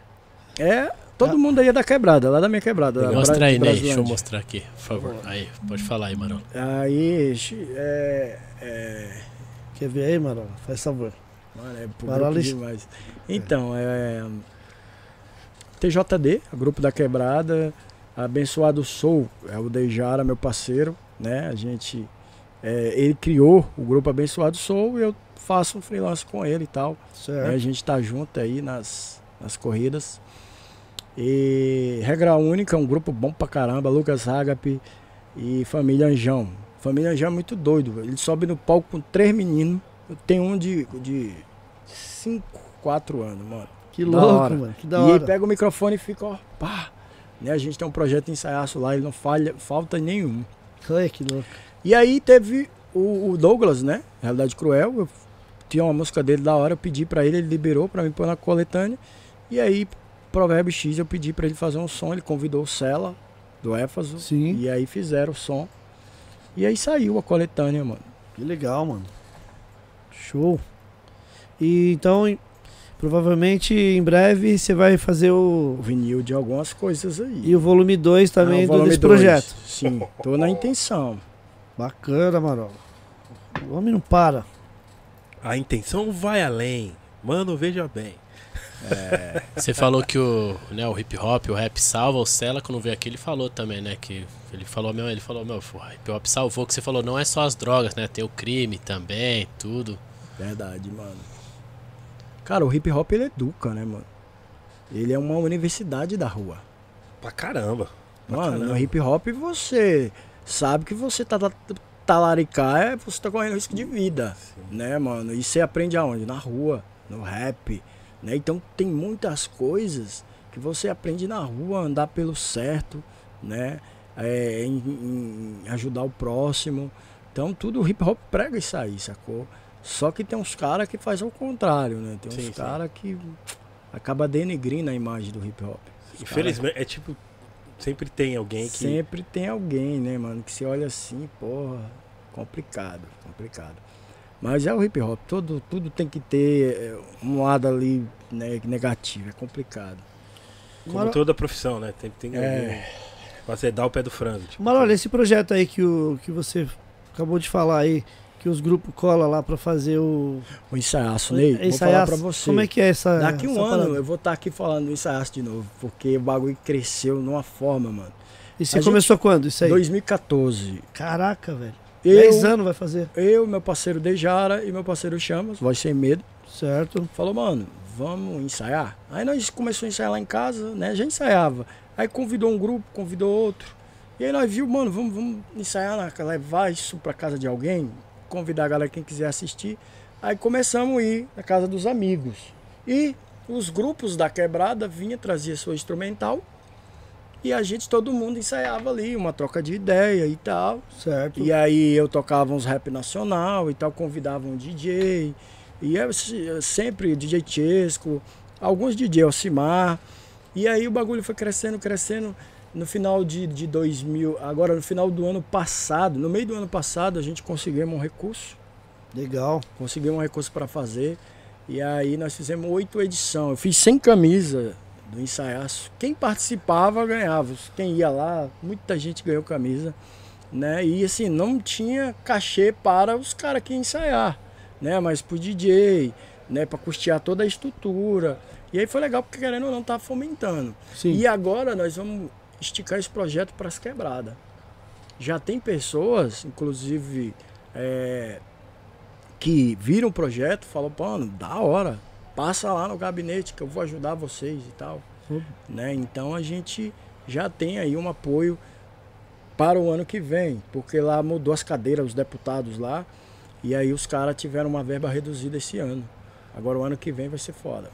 Que legal. E aí a gente pretende rodar Brasília com esse projeto do ensaiaço, sacou? Porque a gente entende que, pô, você tá gerando uma, gerando uma oportunidade pros moleques se apresentar. Tem moleque que vai no estúdio, faz uma base, começa a cantar. Aí ele dá pro cara da rádio, o cara da rádio não toca, aí ele fica, pô.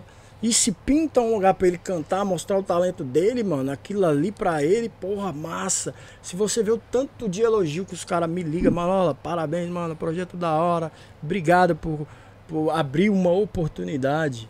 Né? Uma coisa simples, cara. Só ligo lá as picape, duas caixas ativas e a molecada vem. Aí começou a colar os b-boy, nós põe um piso lá, os moleques começam a dançar, tem um momento que nós soltamos uns breakdance e tal.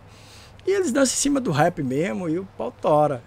né? E aí estamos convidando mais DJ. Eu fico só mais na manha, né? Antes era assim, eu que segurava, era foda. Aí os, os grupos chegam com os pendrive. Aí tem grupo que chega com uma base no celular, eu já fico puto, mano. É. Tem um cabo aí, mano, tem um cabo. Gente. Fala, mano, traz a, o pendrive, Acho meu. muito amadorismo, desculpa falar. Porra. Não, e quando o cara chega com um pendrive pra você, as músicas dele não tem nome. Só é número. e ele fala, deixa eu ouvir aí, mano. Porra, você tá aqui tocando. Até achar, né? Tem que tirar o fone pra ouvir a base do cara. É foda, mano. É. Mas assim, esse projeto aí do ensaiaço, cara, é um projeto da hora. E a gente acredita que ele vai longe, mano. Vai longe porque é, é um projeto bom, cara. Assim, eu, ao meu ver, de, de fomentar, gerar oportunidade. Agora estamos convidando os DJs. Tá vendo a galera. A gente faz, faz com que. Convida mulheres também, sacou? E aí tá da hora. Projeto ensaiaço. A galera se amarra, velho. Lá na quebrada. E a gente faz constantemente. Acabou a verba, mas a gente vai continuar fazendo e tal. Sim. Sempre fizemos. É, e é isso. O DJ Scratch, você é envolvido. É o DJ Scratch, né? O campeonato lá do. Que o, acho que o Beatles, Beatles que faz. organiza. Você também. Firma de Scratch faz. Cara, É, a firma de Scratch. Eu, tam- eu cheguei a tocar num deles, né? Mas eu nunca participei de, como performista, né? E, Certo. é, sempre fortaleci no patrocínio ali na medida do possível, né? Que eu acho da hora. Mas é, eu não sei nem por que, que ele parou, é porque era um projeto massa. Era um projeto é massa. louco. Inclusive, o, que, o último que, a última edição que eles fizeram foi. Eu falei pra ele. Falei, mano, vocês fizeram o maior campeonato de estruturalmente de nível. De nível, vocês fizeram o maior campeonato do Brasil, cara. Sim. Porque, Ué, ele, ele- porque eles fizeram monstra. dentro do. Lá na Ceilândia, dentro do projeto do Ma- Max, acho que é. Max. Max, é. Entendeu? Eles conseguiram um espaço e aí eles fizeram dentro daquele bagulho. Mas eles fizeram um bagulho foda, assim. Eu falei, mano, vocês fizeram o maior campeonato de, de DJ do Brasil, cara. Vocês têm que continuar, né, mano? A gente é incentivador, mas existem muitos problemas, né, cara? Tá ligado? É difícil, Infelizmente, tá ligado? E, infelizmente, é que aqui em São Paulo a gente faz vários e sempre dá continuidade cara. pra ter de outra nova geração, Pra entendeu? vocês, eu vi acho que nos 6, 7 hip hop DJ aqui, eu achava doido. Eu ficava acompanhando ali, ó. é, naquela época era fanzine, Pode crer. era as informações, né? O cara DJ lá no no hip hop no No balanço? no Yo, No, no Yo Raps, né? MTV. E a gente ficava ligado ali pras, nas informações, eu viajava muito, aí eu vinha na data fazer as compras e já aproveitava e ia no hip hop DJ, mano. Achava doido demais. Entendeu? É, eu, eu, sempre fortale- eu sempre procuro fortalecer que quem. Principalmente quem os caras que fazem campeonatos, né? Porque senão a gente não, sei lá. Eu falo, eu falo pros caras, mano, se não fazer isso vai acabar, mano. Querendo ou não. É e, isso. E, porra, mano, é, eu costumo dizer que o, o DJ, ele cresceu muito, mas mesmo assim ainda é. Pô, tem várias bandas que, igual a. Pra mim, eu fiquei decepcionado de ver o festival. Alguns grupos de nome, mano, e não tem um DJ ali. Eu não vi o cara fazer uma virada. Tinha o DJ, mas não tinha uma- nem um repique de caixa, Nada. mano. Nem um Nada. tuvu, tuvu, tuvu, nem, Porra, nem um velho. tuvu, É, tuvu. nem o tufu, tufu que é clássico, né? é o O clássico, né? clássico, Você né, vê mano? que o DJ tá. tuvu, Porra. tuvu, nada. Não, e falta também o cara, o MC, falar, ó, DJ tal aqui comigo. Não, Porra, nem total. isso. Falta né? muito. então, é muito. só que por outro lado, você vê, hoje tem banda de rock que tem DJ. Tem, você vê uns programas de televisão que é necessário estar lá um DJ ali soltando a, a- a trilha sonora da programação do evento. Então, o DJ cresceu muito, mas ainda tem esse- essa falta de reconhecimento ainda, né, meu? Sim, com certeza. O gozado era pra ter mais, né, mano? É, verdade. Só que eu acho que a nossa, infelizmente, a nossa profissão se banalizou demais, assim, querendo ou não. Logicamente que pro cara ser fake, tentar ser fake no hip hop, como DJ, ele é mais difícil do que no outro estilo, tá ligado? No outro estilo ele começa a tocar, ele já, já julgam ele como DJ, um exemplo, tá ligado? No hip hop é mais um pouco pen... é mais crítico, mais um pouco mais, mas eu tô vendo que tá, até isso tá se perdendo, tá ligado? Porque a gente tá nos, nos eventos, a gente tá nas festas, a gente, igual no festival de ontem, a gente vê que nem. Tá se perdendo isso também, tá ligado? A questão de, de. Porque na nossa época, igual eu falei, a gente sabia quem era os DJs dos grupos. A gente ficava esperando o DJ. Ali tinha uma. Não, o grupo já falava no começo do show, fulano de tal, tal, tal, tal. É, na, na- na- no fim da música, sempre É. tava endossando, né, mano? Eu vou falar pra você, eu fui um cara que fiquei muito conhecido como DJ pela falta de DJ em Brasília. Tinha poucos DJs, né? E na verdade tinha DJ, só que eu dei um passo na frente, né? Eu comprei os tocadiscos e aí eu comecei a tocar com grandes nomes. Toquei com Jamaica, com Cirurgia, com Marquinhos, Tropa de Elite, a banda Tropa de Elite, o Lio do Liberdade Condicional. E aí onde os caras iam, Manola, vem com nós. E aí eu, é, na- nesse lance de DJ, tanto que eu fui indicado duas vezes lá no TUS. Pode crer. pode Fui crer. indicado duas vezes. E aí, como melhor DJ de grupo. Né? A minha banda foi uma vez Vai Ser Medo como revelação. E eu fui duas vezes como melhor DJ de grupo. Uma eu perdi pro DJ Bola 8. E o outro, acho que foi o Cia, mano. Não lembro. E aí, mas porra, só de ter sido indicado pra mim já Sim. foi meu troféu, Pô, né? da mano? hora Porra. demais. E eu ia ali porque pra aquela, aquele rolê ali, mano, todo mundo do rap era muito doido. Eu fui Brasil nas 10 inteiro, né? edições, mano. Eu fui Porra. uma só. Fui... Eu fui nas 10, mano, e eu via, porra, eu ia um dia antes do, do, do primeiro dia e só saía depois que acabava. Aí eu vinha pra São Paulo, daqui que eu ia pra Brasília. E aí, né, mano, eu, eu me destaquei aí nesse. tocando com os grupos e tal. Eu dei essa sorte, né? Mas eu fico olhando o, o, o MC que não tem um DJ, cara, cara de nome, que não valoriza. Eu tiro meu chapéu pra alguns caras da velha escola. Quando eu vejo, não falando mal, mas quando eu vejo um cara que tem um nome do caramba lá do Rio, Marechal. Eu vi o Marechal tocar num show, mano. Tinha, inclusive lá em Brasília, lá no, no, no projeto, igual teve o do DJ lá, lá no Centro Ceilândia lá. Do, acho que era do Max também. E aí ele, ele, com o pendrive, mano, colocou lá, abriu o notebookzinho. E aí ele soltava a base. Teve uma hora que ele soltou, não, mano, peraí, que não é essa base aqui não. Olha, Alexandre, foda. Aí foi lá, arrumou a base, mano. Eu falei, mano, como pode um cara que tem um nome igual Marechal não ter um DJ, mano? Aí, mano, é umas coisas que. Eu, teve uma vez que eu cobrei, quando ele foi na arena lá, em Guaianás, arena do Flow, eu cobrei ele. Falei, mas é DJ, eu...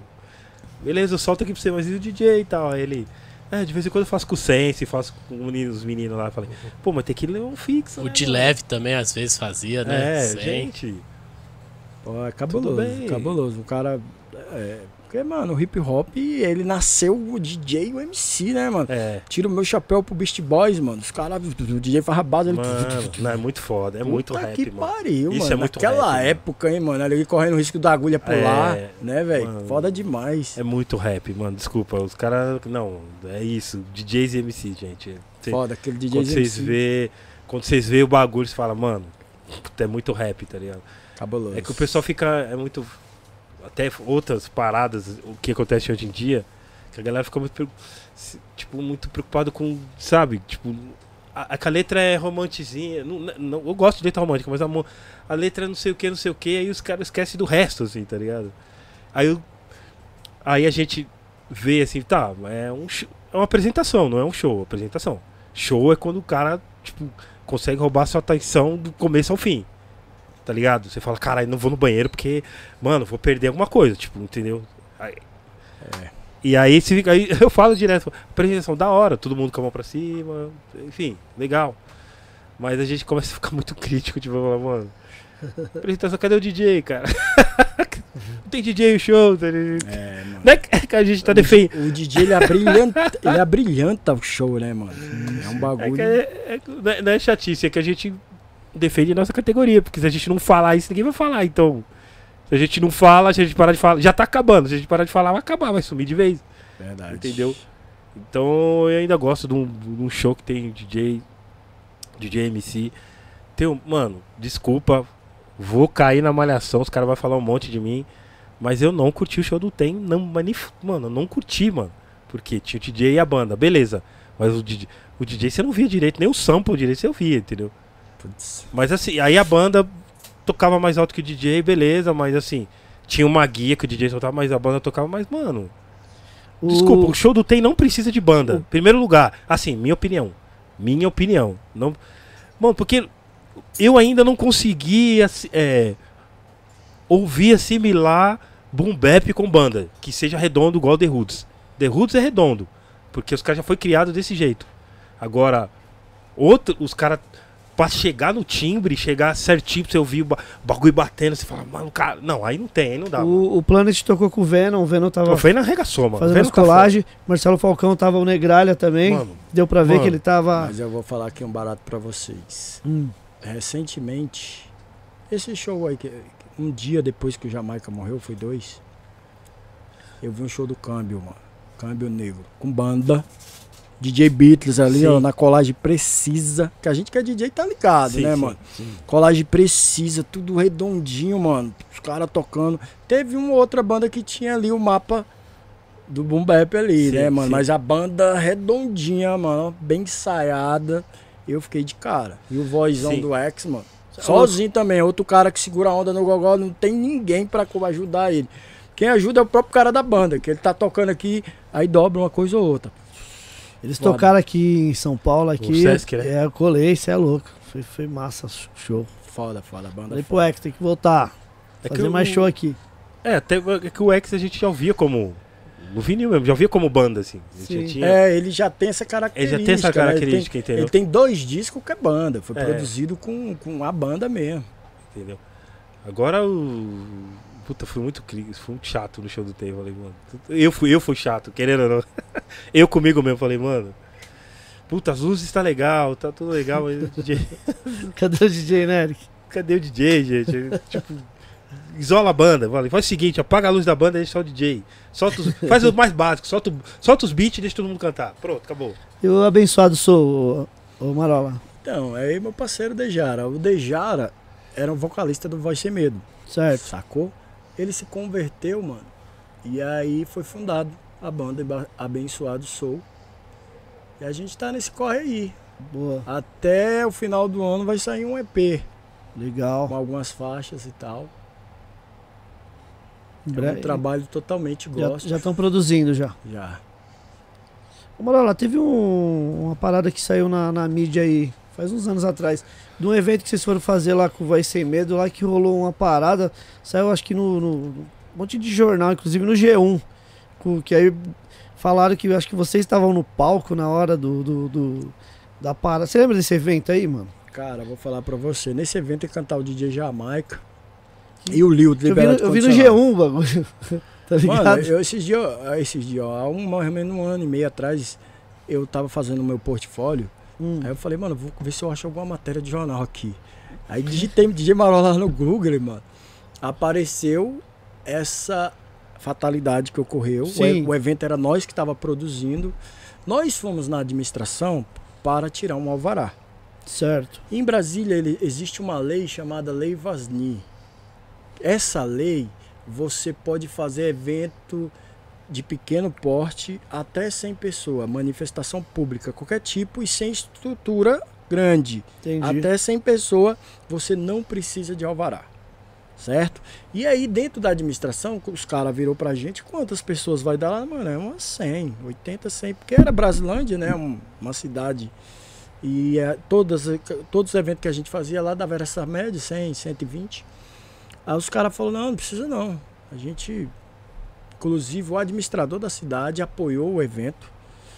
O deputado da cidade apoiou, deu cartaz pra gente, conseguiram a tabela de basquete. Hum, E aí o evento tava lindo, cara.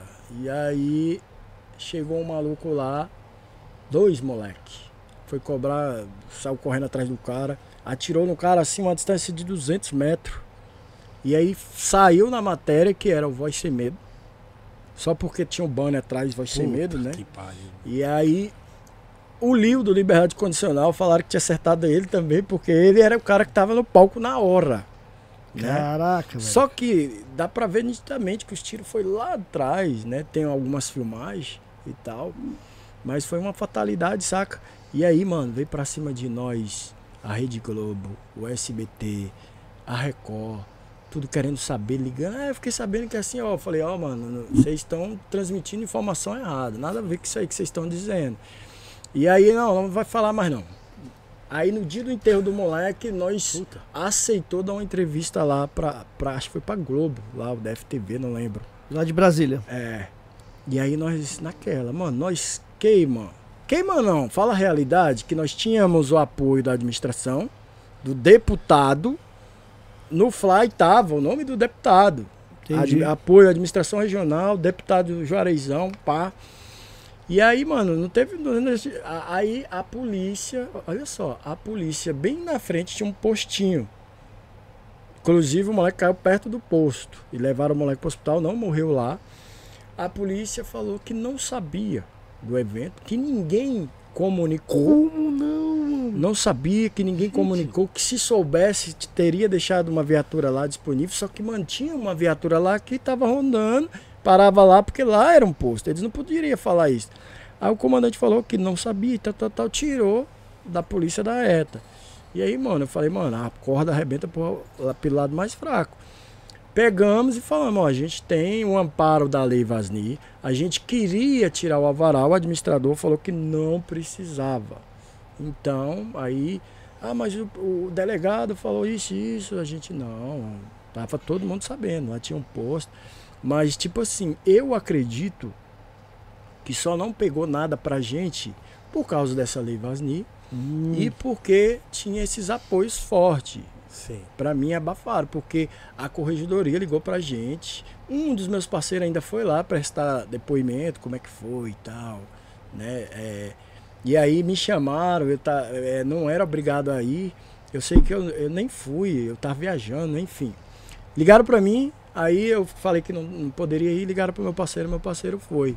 Mas nós sentimos que se não tivesse gente grande por trás da gente, a que apoiou, que liberou, é, teria dado algum BO pra nós. Foi, foi cabuloso, mano. Com certeza. Que também deu muita repercussão, assim. Deu, mano, Deu. o Brasil todo. O Sabe, Brasil- eles quiseram fazer igual fizeram Eu com a até dei um salve no Marola na época. Eu a vi. morte, como é aquele bicho que morreu é, da leste, não sei o que da leste. MC, MC da da Leste. Leste. É, deu uma maior polêmica, Sim. mano. Foi. Eles quiseram fazer a mesma coisa. Porque era um monte de jornalista ligando e na, nos canal tudo. Porque tinha a menina filmou o, o cara caído, correndo, caindo, né? E o outro, ah, não sei o que, gritando. Aí ficou repi- repetindo isso Achei, toda hora. Cidade alerta toda hora. tipo. Eu falei pra essa menina, mano, como é que Tá tu entrega uma imagem dessa pra, pra, pra as emissoras? Inclusive, a gente Hum. falaram que essa imagem tinha, tinha vazado um brother, nossa, daí a gente cu- acusa ele, ele fica puto. Pô, mano, foi tu que vazou as imagens. Que eu o quê, mano? E tal. e, é, e é engraçado. É. Mas foi um bagulho muito louco isso aí, velho. Vixe. E assim, desanimou nós grandão, porque nós, na quebrada, nós estava conseguindo fazer com que as pessoas saíssem. Estava ficando viciante ali o, o, o evento, igual tinha nas antigas, todo mundo colava, não tinha treta. Tanto que no dia tinha vários pais de família, várias crianças, tava Uhum. tendo um torneizinho de basquete dentro do evento. Sacou? Então tava da hora. Tinha um carro pipa que a administração cedou, cedeu com a caixa d'água com com um negocinho pra galera beber água, sacou? Tava bem da hora o evento. Nós não tinha patrocínio de dinheiro, mas eu tinha minhas caixas, sempre botei o meu som ali, né? Um palcozinho e tal. Quando era uma edição maior, acho que dessa vez a gente alugamos ali com os parceiros uma estruturinha, um tablado e tal. Mas foi um fator assim cabuloso, mano. Essa, nós desanimou grandão de fazer evento na quebrada. E agora que nós estamos reacostumando o povo. O pessoal tem medo, né? Fala, mano, aquele dia morreu um bicho aí e tal. Puta, pior que fica Complicado. marcado, assim, né? Fica, mano. Não, Entendeu? eu, eu fiz as oito edições do ensaiaço. E esse lugar, que é uma feirinha coberta da hora, eu não quis fazer lá porque eu tomei trauma. Tomei trauma do bagulho. E aí, por incrível que pareça, eu fui fazer um projeto no CAGE, que é um centro de reabilitação lá, um presídio. Aqui, é, antigamente era Funabem, né? Aí virou CAGE. E aí chegou um cara pra mim, ô mano, você que tava fazendo aquela fita lá em Brasilândia? Falei, sim, foi eu, mano. Porra, foi mal aquilo lá, irmão. Foi mal aí, foi mal. Foi mal. E aí, beleza, a gente fez o projeto, foi embora. Aí me falaram que o moleque tava no caixa. E era o mesmo moleque que veio falar comigo. Eu falei, mano, se eu soubesse que era ele, eu ia falar, pô, mano, você destruiu uma construção de anos. Né? A gente ia levantando um hip hop na quebrada, levando entretenimento, diversão. E agora, mano, você lascou o esquema, porque as pessoas não querem mais ir no, no evento. Mas aí, no dia, eu não sabia. Ele só falou assim, ó, mano, foi mal. Tipo, meio que pedindo desculpa, mas eu não entendi. Pra mim, ele tinha falado foi mal O evento. o né? evento, Que- a, o- a o situação ocorrido, que ocorrido, aconteceu, né? O ocorrido. E aí depois eu liguei uma coisa com a outra, falaram, ó, o cara tá lá no card. Eu falei, então foi ele. Agora eu entendi porque ele falou foi mal. Cabuloso. Que louco, hein, mano? Caracas, mano. Cedo. Vamos. O momento carteirada? Bora, bora, bora, Eu bora. te separei dois aqui interessantes. Momento carteirada é pra explicar uma foto, tá? Então essa daqui com Ah, a o Marola, Dinadi. Marola tem várias. Essa com a Dinadi, qual que foi a história, Marola? Mano, esses dias eu tava comentando com o Gorga, eu fui tirar essa foto aí, ó. Dá até pra ver ainda. É, eu abracei aqui a cintura dela. E ela, ó, Opa. tirou minha mão. Tirou minha mão, né? E eu tive uma lição com isso. Hoje eu não tiro mais foto com menina nenhuma, eu agarrando na cintura. Até que é antiético, né? Porque é antiético. Certo. Mas isso aí pra mim foi uma lição. Isso foi em 2005, eu acho, mano. Quem vai saber disso aí é o GOG. Isso aí foi uma festa do GOG, hip hop pela paz. Inclusive nesse Nossa, dia, Hop pela paz. nesse dia rolou uma cena cabulosa, que é uma história bem legal, que vocês vão achar interessante. Sim. GOG contratou o Sabotagem. Sabotagem doido para em Brasília. E aí, no cartaz, grandão, lambi-lambi, saíram os nomes das bandas. Pá, vários grupos de São Paulo e de Brasília. E aí o Sabotagem, mano, faltando uns três dias, não sei quantos dias pra festa, ligou pro GOG, GOG, fechei um show aqui, mano, que era um valor bem maior, e não foi, falou que não ia, mano. GOG, eu não vou, mano. Não leva mal, vamos marcar aí uma outra situação. GOG, mano, você tá louco, é a maior divulgação. Aí, vai vendo. O que que aconteceu? Em Brasília, o grupo baseado nas ruas, eles tiveram um problema com o nome. Foram acusados de fazer apologia ao nome. Aí o Rafa teve que mudar. Parece que ele eh, ficou brigando na justiça, não sei. Eu sei que ele mudou para sabotagem. Lembra que saiu um disco sabotagem? Sim, saiu. Isso. Aí o Gog ligou pro Rafa e falou, mano, você vai ter que vir, porque o Sabotagem não vem e contratou o Sabotagem de Brasília, mano. Ainda bem que tinha uma música estourada. E aí na hora lá o Gog falou, ó, mano, Sabotagem é esse aqui, vocês estão confundindo, né? porque ninguém sabia, né, mano? Era só o nome, Sabotagem, É, né, mano? Levou do DF. Aí levou do DF, foi o que salvou, né, mano? Foi foda, mano. Foda. Ai, ai, ai. É, mano, tem várias histórias do DF assim, cara, dos caras contratar o Naldinho. E o, o Naldinho tem um público bom lá? Tem, tem. Naldinho, cara, é um dos grupos. Ó, é Racionais. Certo. Facção Central, quando era na formação com o Eduardo, era o segundo. Certo. Depois disso, vem Naldinho. É, é, hoje o Dexter tem mais, né? Mas Naldinho tá ali entre os cinco de São Paulo. Realidade Cruel, né? E, mano, esse dia aí foi um dia muito louco. Nós estava, eu, eu fiz esse show aí. O Naldinho? É. E aí o Naldinho foi cantar no palco, chegou uma mulher vestida de noiva com noivo, mano. Sério? mano? Chegou, aí nós demos um jeito, ela dizendo que era fã, queria subir no palco, subiu no palco de noiva e pediu pro Naldinho cantar aquela mina firmeza. E aí ela era fã da música, o Naldinho cantou ali, ó, do lado da noiva, e o noivo foi um bagulho louco. Que louco, da hora. hora, mano. Que da Esse hora, dia aí. Que da hora mesmo. Louco. E Ah. o Naldinho, mano, sempre vai em Brasília, direto. Ele é um dos caras lá que. É, tem muita música que é a cara de Brasília, né, velho? Sim, sim. Meio pesadão. Aqui nos- também, o bicho tem um repertório. E esse A cara, eu conheci o Naldinho, mano, eu vou falar pra você, é um dos, dos rappers mais humildes que eu conheci, assim, que são poucos, cara. Total, total. Ah, cara atencioso, Caramba, pra caramba. é, preocupa com você, Uhum. mano, porra, vamos fazer assim e tal. Gente boa demais, o Naldinho. Outro cara, o F- o Fragante, conheci o Fragante, fui na casa dele também, um cara muito atencioso, me tratou super bem. Tem altos raps, né, mano? Agora tem uns caras que é nariz empinado, mano. Você vai falar com o cara, o cara nem olha na sua cara direita. Foda. Pô, eu tinha separado aqui, mas essa história do Naldinho acho que ganhou. Eu tinha separado a de Nadir e o Sabota, né? Essa É. foto com o Sabota. Mas essa do Naldinho, aí. né? Essa foto, E o aí- Elhão, o Sabota, qual que é dessa essa foto? foto do Sabota eu até fiz um quadro e pus na minha loja dessa aí, né, mano? Essa foto aí é do quadro, por isso que ela tá sem qualidade. E aí, mano, essa foto foi no Millennium Rap. Mas eu, Millennium con- Rap. mas eu conheci o Sabotage. é, eu conheci o Sabotage aqui na galeria. Ele até chegou. Porra, mano, quando vocês vão levar eu em Brasília e tal. Ali na subsolo, ele só vivia ali na subsolo. E a gente chegou ainda, eu cheguei a conhecê-lo, trocamos ideia pra caramba. Outro cara que ajudou na construção do rap nacional, né? O cara que fez Virar, né? filme, né? Que mudou um pouco a visão ali, É. as levadas. Abriu portas, né? Na verdade, sabotagem, Sim, levada diferente. Um dia um Elião foi lá na minha loja, né? Aí viu essa foto, ficou olhando assim. Do jeito que ele tá aí, ó, com a língua pra fora. Olhando a foto, eu falei, esse bicho tá viajando aí, viajando na foto e tal. Sabotagem. O cabelo nem tinha crescido. Você viu tanto de gente que fala dessa foto. Marola, tu tirou uma foto com sabotagem. Eu falei, ah, mano, tive o prazer de conhecê-lo.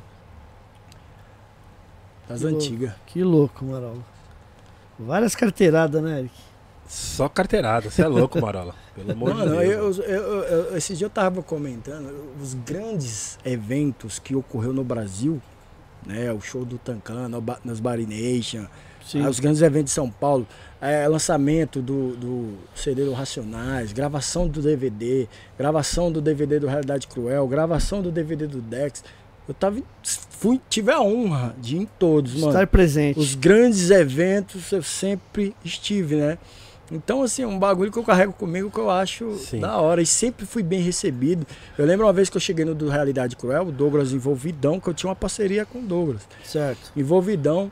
Aí os caras do Consciência Humana, o trio WD, falou, Marola, cadê? Tá sozinho, mano. Cola com nós.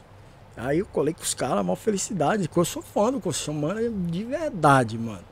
E aí o que, que os caras fizeram? Pá, daí a pouco chegou o bicho, ó, mano, a próxima é vocês. Aí já reuniu todo mundo. Bora, bora. Aí começou, o cara chamou, todo mundo indo pro palco, aí o WD olhou pra trás. Ué, Marola, bora, meu irmão. Me chamou pra cima do palco, velho. Eu falei, caralho, mano, que massa. E aí fui pra cima do palco e fiquei lá atrás, ó. Achei doido, mano. Então, assim, eu sempre tive uma receptividade legal. Pô, legal, mano. Isso é, é importantíssimo. Que nem o lance que eu falei do Tusa. Eu Fui em todos, mano. Ah, eu, eu sempre gostei de estar presente nos grandes eventos, até porque eu gosto, né, mano? Eu, hip hop tá no meu sangue, é um bagulho que me salvou. Olha com o RM aí. Essa aí também é carteirada, hein? Essa O aí. DJ RM. Mano, esse projeto aí é um projeto muito louco que foi sabotado. Sério, Marola? Sabotado. Sabotado não. Falta muita gente, muitos donos, né? E aí o projeto era de um outro que tava. Tinha um monte de dono. E enfim, não andou. Tinha uma verba, depois não tinha mais. E aí é, eu lembro que o Lu foi cantar aí mais o Dexter. E aí eu, no- um dia antes eu falei, Lu, tu vai ter que fazer uma performance. Como assim, irmão? Como assim? Não, tem que não sair nada. Eu falei, porra, Lu, você é DJ, mano, né? Mano, faz qualquer coisa. Aí eu tranquilizei ele. Mano, faz qualquer baratinho lá, é sete minutinhos. E aí ele, não, beleza. Vou dar uma treinada aqui, ver se dá tempo.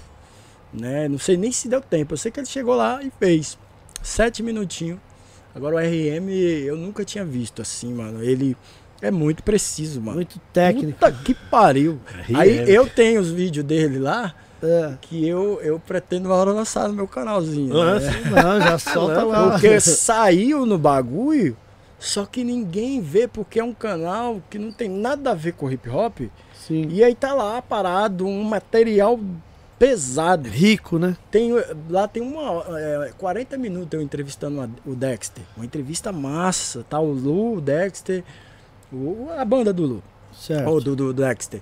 E aí isso, mano, tá parado lá no YouTube da, da, da é uma entidade, né? Sim. E aí eu pedi autorização, a mulher não, pode postar, contando que você coloca lá é, projeto tal, nome de quem realizou, que foi eles em parceria com a nossa instituição, né? Que a gente tem uma instituição lá, eu e o rei. E algumas pessoas, já era o Jamaica, o Lil, tem uma instituição lá do rap nacional mesmo, que Legal, louco, mano. né, que é o Fama Cult. E aí é, esse dia foi muito doido. Aí o, o- o RM fez uma performance e tocou com acho que foi com o Renan. O Renan. Ah, né? é, É, do inquérito, né? Foi isso mesmo. Foi da hora. E aí foi massa, porque eu não tinha muita intimidade com ele, acabou que a gente se conheceu legal. Legal. Eu- Aí se tombamos num show lá no interior de São Paulo aí, esqueci o nome agora. Ele foi fazer lá com Face da Morte. Que legal, mano. Marola é um, além de empreendedor, é, um É. grande colaborador dessa cultura. Demais, pra caramba. hip Pra hop. caramba. É, Marola, até pra finalizar. Top 3 show mais punk que você viu. Ixi, Da hora. esse- esse aí tem vários. Eu sei que você foi milhares. Mas tem uns que você fala, mano, esse não sai da minha mente. Cara, o, o mais cabuloso foi no AMB. Uns falam que tinha 40 mil pessoas. O Millennium? É esse ou não? É, é, O do tem? é, é o que tava a favelinha lá do WT. É, do- foi do o mesmo da garrinha de latinha? É, Teve as é, latinhas. de latinha. Sim, nós estava lá. Meu irmão, aquele show ali eu viajei no. Foi louco mesmo. Eu cheguei pro Mano Mix e falei assim, Mano Mix, qual que é a sensação? Tu como DJ, porque eu me imaginei lá em cima, mano. Tu como DJ soltar a base pro Gog cantar e ver aquela multidão, é o terror, é o terror. E, mano, do disco pular, tu não fez nada, mano. Aí ele falou assim, mano, eu fiquei duro. Travou, Soltei a base e fiquei duro. Por travou. outro lado, eu vi o Slick do, MR, do DMN, mano, destruindo o H aço. Eu falei, caralho, mano, aí sim, né? Louco. Mas, mano, esse, esse evento aí, mano, aquela guerrinha de cerveja, aí depois eu vejo o RZL contando lá na música do Lu. É. Porra, igualzinho, eu vi. É, você Caralho, vem que na louco, é, mente, vem né? na mente. Parada. Guerrinha de cerveja. Porra, muito doido. né? Teve esse aí, né? Em Brasília, cara, teve grandes shows, né? Do próprio Racionais, assim, teve um show que eu fui brigando mais os meus parceiros dentro do carro, que a gente não tinha ensaiado, vai ser medo. E aí, mano, nós chega no estádio Mané Garrincha, no estádio não, no ginásio, lotado a quadra e a arquibancada lotada, mano. E nós era uma das bandas que abriu o show do Racionais. E eu, mano, o show dessa aí, nós não ensaiar, mano. E não era culpa minha. Os caras fazendo corpo mole, um tinha mudado pra outra quebrada, o outro é professor. E nós não ensaiou. Mano, mas por incrível que pareça, um monte de gente falou, mano, o melhor show da noite foi o de vocês. Mas aí vem aquele bagulho do DJ, mano. Eu fiz uma. uma eu deixei, deixei a galera cantar o refrão, já emendei a outra no mesmo tempo, mano. Sim. Sim, Mano, sim. o pessoal nem tava esperando, cantando o refrão assim, acabou o refrão, pá, entrou o bumbo da outra. Eu baixava, o pessoal cantar o refrão, e aí já soltei a outra, e quando acabou o refrão, mano, o pessoal pirou, tipo, Dr. D é, Roscale, oh, oh", aí entra aquela do Dr. D, tan, tan, tan, Sim. daquele estilo ali, mano. E aí o show foi foda, todo mundo elogiando, nós desceu lá embaixo, pá, parecia que nós era o rei do bagulho, tirando foto. da hora. E foi doido. E, e aí no outro dia, o Racionais estava em BH. Nós fomos para BH, abriu o Racionais também. Né? Já em BH, é, aí rolou uma cena muito louca que é legal contar também. Com Foi, Racionais? foi, foi um baú. Um baú pra Belo Horizonte, de Brasília, com as bandas de Brasília. Divulgou lá na rádio. Baú? Favela. Baú. vários grupos. Certo. Chegou lá, todo mundo cantou os grupos de Brasília e ficava, tava faltando racionais. Aí tinha muita gente que ia trabalhar na segunda. Era um dia de domingo. Sábado foi em Brasília e domingo em BH. Meu irmão, bora todo, todo mundo querendo ver o show do Racionais. Alguns, outros não. Fizemos uma votação. A maioria ia trabalhar e perdemos. Vamos todo mundo pro ônibus. Quando o ônibus está saindo, chega o Wagner Tavares, que era o, dom, o produtor do, de Brasília e de BH. Falou, Marola, cadê o Marola? Cadê o Marola? Mano, o MD do Racionais deu pau. Tu tem um MD aí, velho, pra salvar ali o bagulho? E eu falei, Caramba. tenho. Eu tinha um MD, aquela época O lá. aparelho? É, aparelho, um é. aparelho. Falei, tenho. Só que eu não vou deixar meu MD aí não, mano. E aí o Wagner falou, mano, desce todo mundo, vamos ver o show do Racionais. Aí eu fui, pá. Já fui direto pro palco, né, mano? Pá, e junto com o Wagner, pá. Cheguei lá, disponibilizei o MD, o cara de ligou. Aí eu tô lá atrás, aí vem o Black Blue. Sim. Ó, mano, dá licença, dá licença. Eu falei, não, mano, eu não vou sair não. Mano, dá licença. Eu falei, ó, o cara tá usando meu, meu MD ali. Se eu for embora, eu vou levar meu MD. aí o cara olhou assim, né, mano? "Não, deixa o cara. Né? E eu acho que ele nem lembra disso. Aí, mano, eu fiquei lá em cima do palco. Foi foda. Tô, Foi, tô foda. imaginando a cena, por isso que eu tô. Foi engraçado, mano. Foi engraçado. E aí eu assisti o show do Racionais todinho em cima do palco. Foi massa esse dia. Né? A gente não fez um bom show igual em Brasília, mas foi da hora. Até porque a gente tava rompendo barreiras. Ainda abriu um show do Racionais de outro estado, É. né, mano? Naquela época lá, muitos anos atrás, pra gente foi foda. Que louco. Aí mano. esse é um outro show que, que marcou pra caramba pra mim, né? O respeito das pessoas. Da hora, agradecer o, o Nin Coquetel Molotov, mandou um super chat. É o Nen, né? Parceirão. Nem, nem, isso. É, J Marola, representa, vai sem medo, é referência Rap DF. Salve, né? Salve, Gabriel. Isso aí é um grupo lá de Brasília, bom pra Coquetel caramba, Molotov, tô ligado, você trouxe hora. vários CDs aqui pra gente, aqui a gente Pois é, vendeu. eles estão na cena lá pesado. Pesado. Em breve tem novidade deles aí. Yeah! Aí sim, hein. Boa. Legal. Obrigado aí. Marola, falta o último. Você falou. Aliás, você quis dizer que o. Não, não. O, o do, raci- o do, do brasileiro do raci- O de B. É que deu três, na real. É Vocês desceram pra Cara, BH. aí já foi uma outra onda, que eu me senti um DJ foda. Eu fui convidado pra tocar lá em Palmas. Aí Pra sim. abrir um show do Racionais. Eu falei, porra, massa. Porque aí eu não tava indo com voz sem medo, tava indo DJ Marola. Falei, porra, massa. Aí foi festa louca, lotada. E aí eu achei doido também. Toquei, porque não, pra não, não, eu me recordo, não tinha outro DJ. Eu segurei a noite toda ali, sacou? Sim. Então foi muito doido, mano. Que louco, Foi mano. Aí eu recordo também esse dia. Foi bom porque eu me senti, caramba, velho. Marola, nessa época você já era DJ nessa, com essa idade? Não, não, aí eu dançava break, mano. Eu tinha Pô, aí tem cara de 16 anos, mano. Tem cara de break master aí. 16 anos. Tinha um pessoal elogiando aqui, falando que você dançava muito, velho. Dançava, velho. Eu não gosto de falar isso, porque os caras falam, Marola é metido, pá. Mas eu dançava muito. Desenrolava mesmo? Mano, os caras, nós ia rachar, eu rachava com os maiores de Brasília, da Dev Zulu, da Reforços Break. Esses dias eu tava até conversando com o Rivas. Aí o Rivas falou, Marola, tu é das antigas mesmo, moleque. é, porque a gente lembra de várias histórias, foram vários racha doidos, mano. A gente é, tinha um salão lá chamado Pandiá, a juntava Brasília contra Goiânia. A Goiânia vinha de um baúzão, mano. Aí era uma roda gigante, o racha Brasília versus Goiânia, muito doido. Aí a juntava todas as crios de Brasília, né? Até então, uma era rival da outra, mas quando ia rachar com a galera de fora, juntava todo mundo de um lado e todo mundo do outro. E aí era um bagulho doido, mano. Porra, é época louco. que não volta mais. Marola, antes da gente finalizar aqui, ó, antes de você ir embora aqui, você vai ter que autografar pra gente mandar pro Angel, Certo, certo. pra Filadélfia. O Angel é um membro aqui do Gringos Podcast também. Legal. E quando vem as personalidades, Você é louco. igual o DJ Marola, que tem os CDs físicos, ele pede pra fazer aquele risco que a gente vai Massa, massa. em breve mandar pra Filadélfia. Yeah. Da hora. DJ Marola, qual que são as redes sociais, mano? Arroba DJ Marola. Inclusive apareceu um DJ Marola aí, o cara tem um seguidor e segue uma pessoa, mano. E aí as pessoas às vezes vai me marcar, acha esse DJ Marola primeiro, pô. Eu tô puto com Tem isso. que pôr original.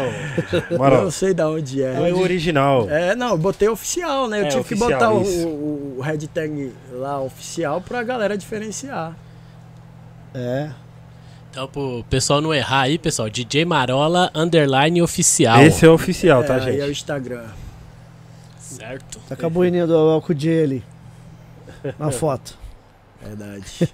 Canal no YouTube, Facebook, você tem? Cara, eu nunca investi no canal do YouTube, eu fiz um canalzinho. Caraca, você- ma- Mas eu tô começando a, a- ter uma visão, né? A- Eu, eu trabalho mais no canal do Voz Sem Medo de que no do DJ Marola. Só que agora eu vou. Tô produzindo um, um disco. Eu não sei se você chegou a ouvir, o Ney acho que eu ouvi um disco chamado Intocáveis. Que o Rafa produziu junto com o Jamaica só. E aí eu tô produzindo um que é só pancada, mas só com, com os scratch. Ó, isso aqui é no Legal, canal dele, ó. legal. Isso aí é no canal dele. Ah, é, Amarola. Então tem conteúdo lá. Tem, tem, tem. Isso é, eu- Mas tem mais conteúdo no do Vai Ser Medo. cara, até no Voice também tem tá- muito. tá- eu trabalho mais as redes no sentido de Instagram, Facebook, muito Sim. pouco E as também. plataformas, né? Eu só quis dizer que eu trabalho mais lá do que aqui. Esse vídeo eu lancei um dia desse, tem uns 20 dias. Tu E louco o- o vídeo. E o último que eu lancei tem três anos atrás, mano. Pode crer. Nunca investi no meu YouTube. No audiovisual do DJ Marola. É, mas agora eu vou começar a mexer com isso porque eu vi que o- a onda tá no YouTube, no Spotify, né, Isso. mano? E é. a gente que tem, assim, um nome, vale a pena investir, Com né? certeza. Postar umas coisas e tal. Sim. Jogar uns conteúdos ali, É, né? tem que Pô, criar legal. conteúdo. Pô, legal. Bacana. Pô, Esse aí legal, é o videoclipe do dessa Retroceder Jamais, né? A gente reuniu a banca toda e fizemos lá numa rampa de skate lá. É uma saife, rapaziada, né? Não é nem um videoclipe, é uma saife Show. Que louco. Com o DJ, né? com o DJ. O mais importante. Meu mano, DJ Marola, muito obrigado. Tem que ter DJ, cara. Tem que ter DJ. Pô, muito obrigado pela sua presença no nosso gringo. Humilde básico gringo podcast. Tá ligado? Muito obrigado mesmo. Qual que é o número mesmo? 233. Caramba. 233. É Dois, muita três, três. gente. Bastante. Muita parabéns, gente, parabéns. Agora vem a pergunta fundamental, que eu acredito que esses dois, três, três, É. mais da metade são DJs. Ah, veio bastante, hein? Veio bastante, mas não. Não chega não, a metade. chega a porque tem 30%. muito grupo de rap. 30%, acho que é. É, De É. 233, 30%. que é gente. Mas mano. acredito que de podcast no Brasil, acho É, não, que o lógico, Gringos Podcast é, o que mais, tem trouxe. DJ. trouxe Não, lógico, DJs. Isso, Isso é aí- fato. Isso aí eu acho que a gente. Isso é fato. Nós somos líderes isolados. Isso aí. De trazer mais DJ, eu. É, isso aí é fato. Entendeu? Da hora, da hora. Mas é isso. Marola, novamente, obrigado. Parabéns aí por você sempre, né, desde sempre ser esse cara que colabora mesmo com a parada, tá na sua veia. A gente Tá. vê Ser um pela pilar, né, mano? Um pilar muito Não, importante pra é louco. cultura. se tivesse vários Marola por aí, a gente Ixi. estaria da hora, mas É. é isso. E continue, né, mano, com esses seus projetos lá que que isso aí fomenta, né? Traz. É, renova, né? Vem a galera nova, DJs, MCs, isso aí é o que o hip hop faz mesmo, é trazer a galera pra, pra, pra dentro e educar. Nisso aí, isso aí você já fez e faz e continue assim, mano. Que Sempre. Da hora. Mano, eu só tenho a agradecer vocês, né? Pra mim, tá do lado dos É maiores DJ do Brasil, né, mano? Você é um cara aí que vem segurando a cultura hip hop em fornecer o material, né? Isso é da hora. Pra mim é uma honra estar aqui. Né, pra nós no- também, hora. Pra nós também, mano. Queria mandar um alô aí pra minha quebrada, o Cerradão lá, o DF. Por favor, mande. E é isso, a todos os colaboradores que fazem o hip hop de verdade. Tamo junto. Da Legal. hora. Pô, Obrigado. legal, mano. É, Vandinho. Aliás, você quer mandar mais salve, mano? Pode ficar à vontade, Marola. Marola, quer mandar mais salve? Cara, Tinha uma galera aqui. Acho que você conheceu uma galera. Ah, tem um que a gente não mandou salve, que eu tinha até separado, que é o Japão. Japão, Salve, né? Japão. o Japão Japão. representa muito, né? Então eu tinha até separado aqui, tinha colocado, ó, então o Japão aí, um salve pro Japão. ó, Tá até com a camisa aí, ó. Estamos esperando o Japão aqui, né, mano? é. É verdade, o aí, Japão mano? tá em breve, né? Em breve ele tá Aí, aí. Marola, O Japão cobra é- ele. Manda um salve e cobra. O Japão ele é andarilho, né, mano? Ele tá em todo lugar. Esse é um dos caras que eu conheço do rap mais esperto na questão de marketing. É ele e o Cronicamente. É dois caras que eu admiro. Os caras pegam uma ceninha assim e transformam ela num. Ai, mano, sabe? Os caras são foda. É, mas aí fica um salve aí pro Japão, né? É, os grupos de rap de Brasília, todos. Todos os grupos que acreditaram na minha pessoa, na Marola Disco, e fizemos uma parceria. Valeu. Se não fosse vocês, de repente eu nem aqui tava hoje, né, meu? É louco. Da hora. Da hora, mano. E já deixar o convite aí pros grupos, hein, Marola? Se vier pra SP, É verdade, Chama- verdade. avisa verdade. a gente. É, se, se não quiser ligar no Ney, liga pra mim que eu faço uma ponte com ele e dá certo. Marola é o cara da.